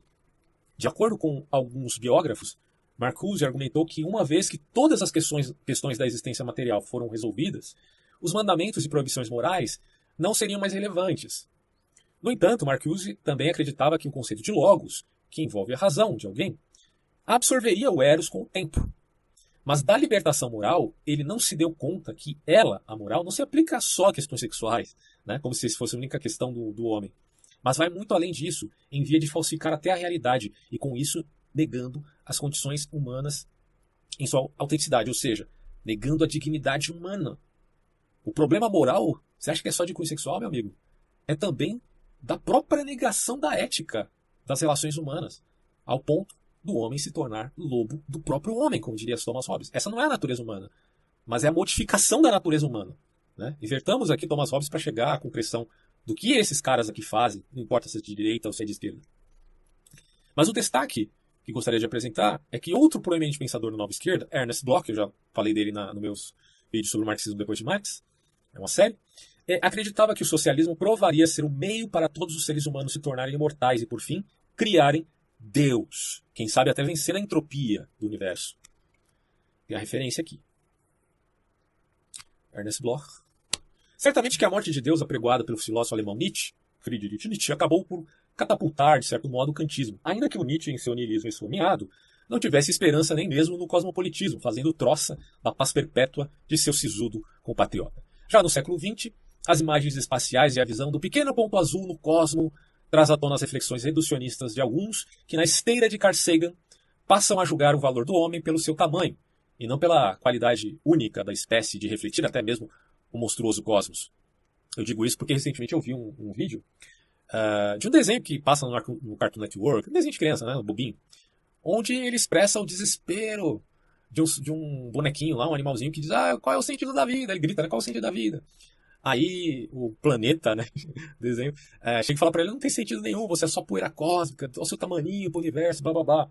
E aí vem essa falácia, né? De que uh, a qualidade se identifica pela mera quantidade, tanto em termos de tamanho quanto em quesito temporal. O que é, repito, uma falácia, tá? Porque a qualidade do ser humano é diferente da qualidade da estrela, certo? Cada um tem a sua própria qualidade, porque esse é o caráter da forma em relação à matéria. Então, é, essa ignorância a respeito né, da filosofia aristotélica faz com que essas pessoas caiam nesse tipo de falácia, onde o tamanho é, se torna, portanto, um elemento qualitativo. Ou seja, de novo, repito aqui, seguindo a esteira de Carl Sagan e as reflexões deste autor. Mas isto, tanto na religião, veja, quanto no cientificismo, é de fenomenal caráter ambíguo, pois de um lado o homem se vê como Deus, em via de, pelo poderio de armas nucleares, destruir o seu próprio mundo. Por outro lado, ele acaba discursando sentimentalmente a respeito do abismo colossal se vendo uma poeira cósmica. Ora, a fé cristã, do mesmo modo, diz que somos criaturas à semelhança de, à semelhança de Deus, mas morremos como os animais, voltando ao pó da terra, que por sua vez é o pó das estrelas. Bom, o intrigante disto é que tanto a fé cristã quanto o cientificismo colocam esse, esse caráter ambíguo do ser humano. De um lado, ele é Deus, ou a imagem de Deus, modificando o mundo e o universo, e até entendendo e refletindo com a sua poderosa razão o mundo e o universo, já que o, o cérebro representa a, talvez a máquina mais máquina entre aspas, né, mais complexa que exista neste tal colossal universo, dando-lhe um, se não no tamanho, mas na qualidade, uma importância monumental, do tamanho do próprio universo, eu diria. E ao mesmo tempo, ele morre como os animais. Essa é a ambiguidade que se vê antes de lermos Carl Sagan nos Salmos da Bíblia. Nos Salmos de Davi, diria. Bom, o mundo contemporâneo está, pois, condenado a ser mimético, mimético a seus próprios pilares, tá? Toda tentativa que fazem em vista de cometer parricídio, no sentido uh, das heranças das ideias que eu estou colocando aqui, né? Termina em inversões que lhes acorrentam mais ainda as suas origens. Então você tem o Nietzsche, Carl Sagan, Richard Dawkins, tantos outros, né, como cristãos seculares, salvo o primeiro, né, o Nietzsche não queria ser cristão secular de modo algum, mas o Dawkins e o Sagan, de certo modo, eram. Uh, e aí entenda cristãos seculares, eles não eram religiosos, mas eles tinham a moral da sociedade pautada, enfim, nos valores cristãos. Eles também são cristãos invertidos. São pó, entre aspas, e sabem disso. E são deuses, entre aspas, e também sabem disso. Não vem com essa história não, que eu sei que o Carl Sagan já pensou em estourar a Lua com a bomba atômica. Ele desistiu, né? Ainda bem. Mas ele deve ter repensado isso com esse núcleo de um certo governo estadunidense, né? Por aí. Mas precisam inverter eles, precisam inverter essas tradições, precisam ir negando até reduzir tudo ao absurdo, inclusive a própria existência deles mesmos. E quando chegam nesse ponto, querem exigir com pompa e ferocidade sua autoridade sobre a realidade, com voraz audiência, inclusive. É impressionante. De fato, alguns pensadores argumentam que as condições objetivas e subjetivas que surgem no momento histórico único de hoje, uma fase planetária emergente da civilização, criam um potencial latente para o surgimento de uma identidade cosmopolita como cidadãos globais, tá? cidadãos globais, aliás. Essas condições objetivas e subjetivas emergentes na fase planetária incluem telecomunicações melhoradas e acessíveis viagens espaciais e as primeiras imagens de nosso frágil planeta, frágil planeta flutuando na vastidão do espaço, como abordadores, mas não tão frágil assim, né? Consideremos. O surgimento do aquecimento global e outras ameaças ecológicas à nossa existência coletiva. Novas instituições globais, como as Nações Unidas, Organização Mundial do Comércio ou Tribunal Penal Internacional. O surgimento de corporações tradicionais, ou melhor, transnacionais, né? e a integração de mercados, frequentemente denominada como globalização econômica, o surgimento de ONGs globais e movimentos sociais transnacionais, como o Fórum Social Mundial, que falaremos daqui a pouco, e assim por diante. Né? A questão da, da ruptura tecnológica por conta da inteligência artificial, que preocupa tanto esses cosmopolitas. Bom, globalização, em termos mais comum, em termo mais comum, normalmente se refere de forma mais restrita às relações econômicas e comerciais e ignora as, tra as transições culturais, sociais, políticas, ambientais, demográficas, de valores e de conhecimento mais amplo que estão ocorrendo. Porém, tudo isso pode ser afunilado num pretexto de um governo político de ordem global. Isso é possível, tá? De se pensar. É, inclusive, o crescimento populacional também é um problema repensado por eles. O crescimento populacional, aliás, é um elemento que está no tópico, no, nos primeiros tópicos ali dos filantropos. E para evitar o choque de um ideal tão pretensioso, mais uma vez, mais uma vez, manifesta-se o mimetismo, seguindo o método, entre aspas, de João Batista. Preparem o caminho do Senhor. No caso deles, estão preparando o caminho antes do empreendimento. E como é que se prepara o caminho? Segundo Gramsci, pela cultura. Um processo de longo prazo. A nova ordem mundial não pode ser para amanhã. E eu não estou dizendo isso, hein? Em uma obra chamada O Planeta, Paul Giraway explora como a construção e naturalização da raça e as hierarquias produzidas pela diferença moldam o ódio dos outros. Já para Judith Butler, é a desconstrução dessas ideologias pautadas em diferenças hierárquicas que pode levar à compaixão e humanização dos outros. Assim, a responsabilidade individual é estar ciente do que ela chama de precariedade da vida em si mesmo e nos outros. Ser cosmopolita parece ser, antes de tudo, um empreendimento social e ético para essa altura. Na verdade, para ambos, né? É, porque eles parecem privilegiar certo distanciamento do familiar em vista de favorecer o estranhamento e a alteridade. Favorece a alteridade em detrimento do familiar. Mas não se dão conta do fenômeno de ruptura cognitiva que a gente é, considera como sendo o choque cultural. Esse, esse choque cultural é, traz alguns transtornos, porque ele precisa de um tempo de assimilação. Então, assim, Querer se abster radicalmente do familiar a favor do diferente como que negando aquilo que estrutura sua própria identidade, família, pátria, lar, etc., acaba por ser, antes de tudo, uma redução do indivíduo a coisa alguma. Pois se somos tudo, de ideologia de gênero, nós não somos coisa nenhuma. Né? Isso ocorre porque, de novo, o cosmopolitismo imanentizado, do jeito que está, não tem absolutamente nada, absolutamente, repito, nada a oferecer do ponto de vista metafísico, sendo que sua bondade começa e termina no niilismo. É, você imagina, se existisse uma Judith Butler com tamanha fama que influenciasse uh, o povo judeu, na época lá de, do, dos macabeus. Né? Abandone a sua cultura. É, essa coisa de patriotismo é besteira. A gente não conheceria a cultura judaica, talvez por historiadores apenas. Né? É, então, a meu ver, não faz sentido. Não faz sentido esse, esse, esse dispersar-se de valores patrióticos como se eles não tivessem, como se não fosse um sentimento legítimo. E não só patriótico, né? familiar uh, e de outras instâncias de proximidade. É claro que a alteridade, e isso vai ser visto daqui a pouco, vejamos. Aqui é a Judith Butler, né? A Ulrich Beck, é, já é um falecido, né, em 2015, foi um sociólogo que propôs um novo conceito de teoria crítica cosmopolita, em oposição direta à política tradicional do Estado-nação. A teoria do Estado-nação vê relações de poder apenas entre diferentes atores estatais e exclui uma economia global, ou a subjuga ao modelo do Estado-nação. Então, o cosmopolitismo vê a capital global como uma possível ameaça ao Estado-nação e o coloca dentro de um jogo de metapoder em que o capital global, os estados e a sociedade civil são seus jogadores. Ali, olha só que interessante. Para Bach, impor uma única ordem mundial era considerado hegemônico no melhor das hipóteses. Tá? Ele está indo contra o imperialismo do ponto de vista globalista, né, no sentido que a gente costuma falar aqui. É, é, portanto, etnocêntrico, na pior das hipóteses. E aqui vemos que o cosmopolitismo não é sinônimo necessário de globalismo, porém é comum que o pós-modernismo tenha embate com o neo-iluminismo. Porque é no neo-iluminismo que você tem algum desses anseios mais vinculados a um certo imperialismo e não à pluralidade pós-modernista, como demonstra o cosmopolitismo do Ulrich Beck. E aí ele vai falar aqui, ó, reconhecer a alteridade daqueles que são culturalmente diferentes, reconhecer a alteridade do futuro, reconhecer a alteridade da natureza, reconhecer a alteridade do objeto, reconhecer a alteridade de outras nacionalidades e também reconhecer a alteridade de outras nacionalidades. Sabe-se lá o que isso significa, pois não seria inusitado que outras nacionalidades não reconhecessem a sua racionalidade e, por assim dizer, necessitasse de uma racionalidade funilada para saber o mérito disto. Parece-me óbvio, né?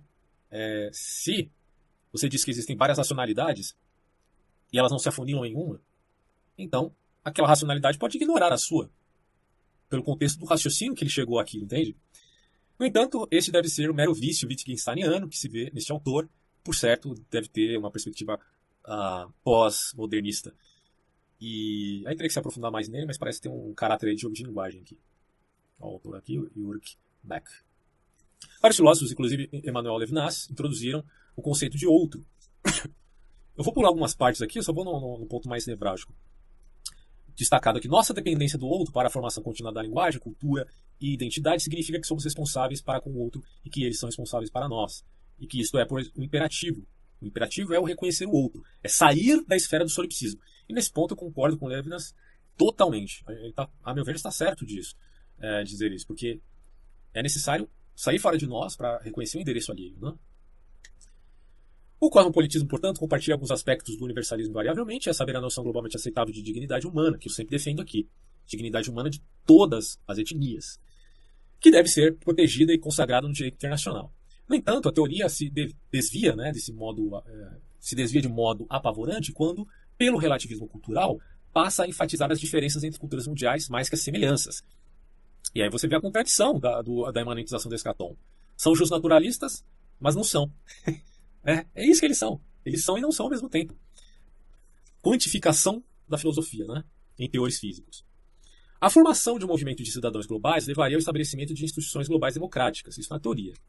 Criando espaço para o discurso e as decisões políticos globais, por sua vez, reforçaria a noção de cidade, ou melhor, cidadania, né? cidadania um nível global. Estruturas alinhadas de governança equilibradas em princípio de irredutibilidade e também de subsidiariedade. Olha que interessante esses dois conceitos. O primeiro, irredutibilidade a noção de que certos problemas só podem ser resolvidos em nível global, como aquecimento global, é, como a pandemia, a, como a ruptura tecnológica, etc, etc, etc. E de subsidiariedade, ou seja, a noção de que as decisões devem ser tomadas no nível mais local possível, que é o, o oposto da irredutibilidade. Existem problemas que só podem ser resolvidos em seu nível local e não global. Outros em nível global e não local. Eu acho isso muito inteligente, acho que é uma opção interessante para se falar no cosmopolitismo que se valha é, de uma perspectiva, bom, no mínimo, do bom senso. Né? E aí formaria, portanto, a base de uma ordem política cosmopolita. Na teoria é bonito, mas na prática a gente sabe que não, não seria assim. O pensador italiano Daniele Archibudi propõe um modelo renovado de cidadania global, o cosmopolitismo institucional. Vejamos, ele defende algumas reformas na governança global para permitir que os cidadãos do mundo participem mais diretamente da vida política. Várias propostas foram feitas para tornar isso possível. A democracia cosmopolita, por exemplo, sugere o fortalecimento das Nações Unidas e de outras organizações internacionais por meio da criação de uma Assembleia Parlamentar Mundial. Mas, certamente, essas ideias são muito malquistas pelos críticos, e é fundamental sempre enfatizar que o cosmopolitismo tornou-se uma arma retórica usada pelos nacionalistas contra as ideias estrangeiras, que iam contra a tradição. Não é à toa que os judeus europeus eram frequentemente acusados de serem cosmopolitas sem raízes. Tá? E esse é um vício do extremismo da, da direita europeia, que aparece no novo formato na alt-right americana.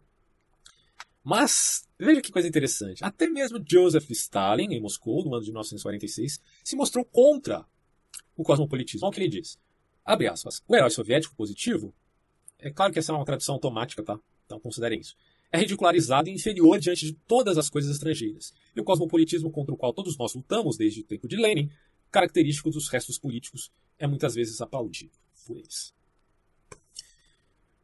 Na República Alemã, o cosmopolitismo foi caracterizado como ideologia burguesa, imperialista, que rejeita o direito das noções de independência e soberania nacional. O cosmopolitismo promovia o desmantelamento das tradições nacionais e patrióticas e da cultura nacional. Tem um ponto de verdade e um exagero na reação a isto. É... Então aqui, ó, dizia-se que era defendido pelo imperialismo americano com o objetivo de estabelecer a hegemonia mundial, né, operando no interesse do capitalismo monopolista. Seu oposto não era o nacionalismo burguês chauvinista, mas o patriotismo, métrica populista, amor por sua terra. Na verdade, o populismo estaria mais vinculado ao, ao chauvinismo, né? mas, enfim. O amor pela pátria é considerado um dos sentimentos mais profundos dos trabalhadores expresso na luta contra os conquistadores e opressores. E isso é bem curioso, porque não se diz que o proletariado é sem pátria, mas também o sentimento populista é, das raízes da sua nação é que trazem força esse proletariado sem pátria? Ok. No século XXI, o epíteto se tornou uma arma usada por Vladimir Putin na Rússia e por nacionalistas na Hungria e na Polônia. Nos tempos modernos, Steve Miller, um conselheiro sênior uh, de política do governo Trump, criticou publicamente o repórter da CNN, Jim Acosta, por exibir preconceito cosmopolita durante uma discussão sobre o novo plano de imigração do governo, já que o Trump popularizou a ideia de globalismo a ideia de cosmopolitismo e de que essas coisas são danosas ao planeta. Alguns dizem até apito do cachorro, né? Bom, aqui você tem a frase do Klaus Schwab. A pandemia representa uma rara, mas estreita janela de oportunidade para refletir, reimaginar e redefinir nosso mundo. E a gente chega à seguinte conclusão aqui, segundo o autor. Crises agudas aumentam a força do Estado, diz o Klaus Schwab, que é o fundador e CEO do Fórum Econômico Mundial. E além disso, ele afirma também categoricamente que o mundo deve enfrentar outras crises, mas esse é um problema global e não de um ou outro Estado-nação. Bem, então qual a conclusão que se tira daí, considerando o seu ideal de Great Reset? É, você, eu tenho um livro dele aqui em casa, ainda vou ler essa, essa desgraça para entender melhor o ponto de vista dele. Né? Veja, existe um problema global, não é nacional. Uh, os Estados, as nações se fortalecem, os Estados nacionais se fortalecem em momentos de crise. Evidente. Seja em guerra, seja em pandemia. Se o problema é global e o Estado se fortalece em tempos de guerra e pandemia, e nós estamos vivendo um tempo de pandemia, o que tem que se fortalecer agora é o poder global, político, ou melhor, suprapolítico. E não necessariamente o Estado, porque o problema é global e não nacional. É, é isso que ele está dizendo. Bom, quando Schwab fala da, do capitalismo responsável, entre aspas, ele está dizendo que deve haver um controle, seja legislativo de ordem mundial, seja político da mesma monta, provavelmente. Né? Ele concorda com Stiglitz quanto à morte do liberalismo clássico, e aqui a gente tem que fazer ou considerar as mutações do conceito de, de neoliberalismo para entender esse contexto. Eu já discuti com muita gente sobre neoliberalismo, e eu percebi uma coisa que às vezes a gente não coloca já de antemão para compreender um ao outro, que é o fato de que o conceito de neoliberalismo ele ele foi se transformando no decorrer do tempo. É preciso entender isso antes da gente poder falar do assunto. Né? Porque o Schwab está criticando o neoliberalismo, assim como o Stiglitz. Mas que neoliberalismo eles estão questionando, hein? Tem esse vídeo aqui, ó, Globalização sem Globalismo, é uma pergunta. É um vídeo que eu falo sobre essa métrica da crítica à globalização que o Stiglitz, um grande economista, prêmio Nobel, tá? Prêmio Nobel, faz a respeito da globalização econômica, o livre comércio, a crítica profunda. Assista esse vídeo para tentar entender melhor o ponto que eu quero colocar aqui. Mas assiste depois, tá? Vamos às mutações do conceito de neoliberalismo para fechar de vez esse vídeo. Primeiro, neoliberalismo é um termo que, especialmente a partir do final dos anos 1980, tem sido empregado em economia política e economia do desenvolvimento, em substituição a outros termos anteriormente utilizados, tais como monetarismo, consenso de Washington ou reforma do mercado. Por exemplo, né? vários conceitos aí que podem ser substituídos por este. Sobretudo numa perspectiva crítica, para descrever um ressurgimento de ideias derivadas do capitalismo laissez-faire, como ocorre na escola austríaca, que admite esse ressurgimento. Laissez-faire, deixe ir, deixe fazer, deixe agir, a livre iniciativa, apresentadas pelo liberalismo clássico e pela revolução marginalista dos austríacos. E que foram implementadas a partir do início dos anos 1970 e 80. Seus defensores advogam em favor de políticas de liberalização econômica extensas, como as privatizações, austeridade fiscal, desregulamentação, livre comércio e o corte de despesas governamentais a fim de reforçar o papel, destaque, o papel do setor privado na economia. Tá? Bom, é, então, a economia ela tem que ter uma, uma, liberdade, ela não pode ser sufocada pelo Estado. Só que daí surge uma segunda etapa aqui do conceito de neoliberalismo. Na década de 30, neoliberalismo tratava-se de uma doutrina econômica que emergiu entre acadêmicos liberais europeus e que tentava definir uma é, denominada terceira via, capaz de resolver o conflito entre o liberalismo clássico e a economia planificada coletivista. É, Mises, Hayek, Weber e tantos outros diziam: não, economia planificada não funciona, é economia irracional. Mises prova isso de A mais B, né, dizendo que há necessidade de mercado e concorrência para a economia racional para controle de preços, que o preço não pode ser artificializado, mas espontâneo de acordo com o mercado. Bom, este desenvolvimento remontou nessa coisa de tentar sintetizar o liberalismo clássico com a planificação, por conta da crise de 29, remontou ao desejo de evitar a repetição das falhas dessa mesma crise, cuja causa era atribuída principalmente à política econômica do liberalismo clássico. Né? É, por que, que ocorreu a crise de 29? Segundo eles dizem, é, existe uma polêmica aí, não vou entrar no mérito aqui, mas enfim, que ocorreu por conta da, do liberalismo laissez-faire. Nas décadas posteriores, a teoria neoliberal tendeu a divergir da doutrina mais laissez-faire do liberalismo clássico, promovendo, em vez disso, uma economia de mercado mista, né? a famosa economia mista, sobre a orientação e regras de um Estado forte. É uma ideia um tanto keynesiana, poderíamos dizer. Modelo que viria a ser denominado economia social de mercado. Muito parecida, salvo as suas especificidades, do que ocorre na China. A China é neoliberal? Muita gente discute isso. Depende de como você entende neoliberalismo, meu filho. Porque se for o neoliberalismo no sentido de uma economia mista, é evidente. Porque ali o governo unipartidário da China engorda. Engorda por conta de sua rica economia uh, mista. Tá? É um tipo de fascismo, se nós formos ver aqui. E aliás, a China parece ser um modelo a essa ideia de globalismo, se considerarmos que globalismo seja uma intenção factual, e eu acredito que seja de fato. Né? Mas enfim. O termo globalista, repito aqui, é muito complicado porque muita gente entende de várias formas, conceito, né? enfim. Terceiro, só que aí muda de novo o conceito do neoliberalismo. Olha só, na década de 1960, o uso do termo neoliberal entrou em acentuado declínio. Mas quando foi reintroduzido na década de 1980, o seu significado tinha se alterado e passou a ser associado às reformas econômicas implementadas no Chile nos anos de 1970, durante a ditadura de Augusto Pinochet, que contou com a colaboração do, do Hayek e dos Chicago Boys. Né? O Friedman também esteve envolvido. Então, nesse período, a palavra não apenas adquiriu uma conotação negativa diante dos críticos da reforma do mercado, como também havia mudado de significação, deixando de ser considerado como uma forma moderada de liberalismo para ser entendida agora como um conjunto de ideias mais radicalmente favoráveis ao capitalismo laissez-faire, distinto do que ocorre na China. Salvo as suas especificidades. Bom, assim uma vez estabelecido o novo significado da palavra entre os acadêmicos de língua espanhola, este difundiu-se para a literatura de economia política, em linguagem inglesa, associando-se ao conjunto de políticas econômicas introduzidas por Augusto Pinochet no Chile, Margaret Thatcher no Reino Unido uh, e, Ronald Reagan nos Estados Unidos. A mudança no consenso que ocorreu durante as décadas de 1970 e 80 em prol das teorias econômicas e políticas neoliberais é considerada por alguns estudiosos como sendo de raiz da financeirização, ou seja, capitalismo financeiro, porque os bancos participam ativamente na atividade econômica, emprestando dinheiro às empresas ou investindo diretamente.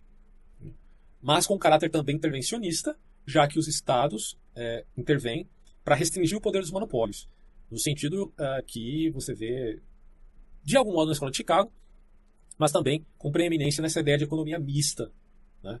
Uh, e supõe uh, da economia, esta culminaria, por conta do neoliberalismo nesses moldes, na crise de 2008. O que há também um monte de controvérsia, o debate entre economistas é bem complexo. Bom, mas se Hayek perdeu essa batalha, supostamente, pelo menos no sentido do mainstream, isso implica que regulamentações serão. Porque você entendeu aqui, né? Uma coisa é o Stiglitz, outra coisa é o Hayek. Uma coisa é o Keynes. O Hayek e Keynes brigaram, né? Tem o debate. Isso implica que regulamentações serão vistas em todos os setores. Daí, não é surpresa que a pauta do Vale do Silício. Não sei se você entendeu esse ponto. A dimensão de economia mista ela pode se bifurcar na ideia de um livre mercado com um Estado mais é, mínimo, ou num capitalismo bem regulamentado, com o peso do Estado muito maior. Então, a ideia aqui é de que o Hayek é, defendesse o conceito de um mercado mais livre e de um Estado menos interventor, apesar de estarmos falando aqui de Pinochet e do Chile e da sua ditadura, né? Mas no quesito econômico, não interventor, entendeu?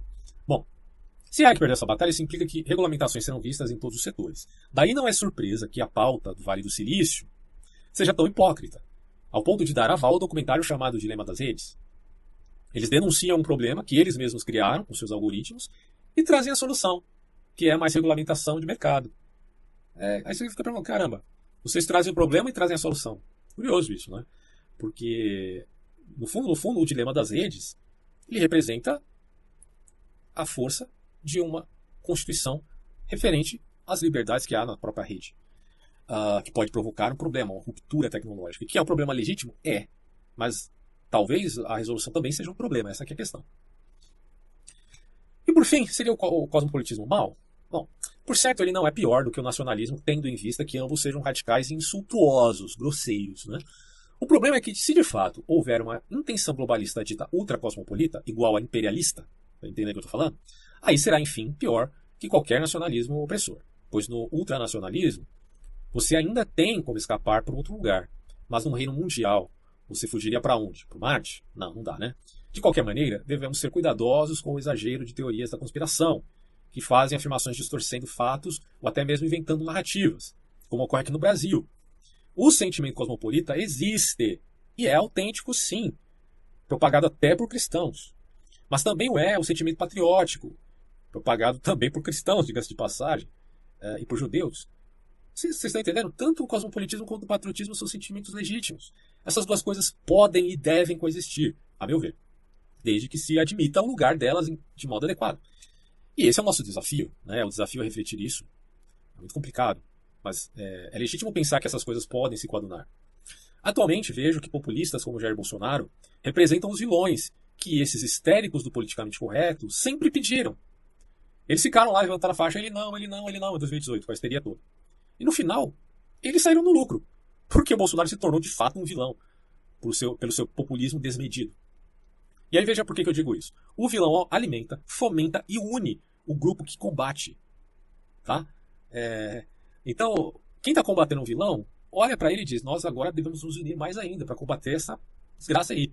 Bom, muitos movimentos sociais minoritários, como sabemos, são sim massa de manobra.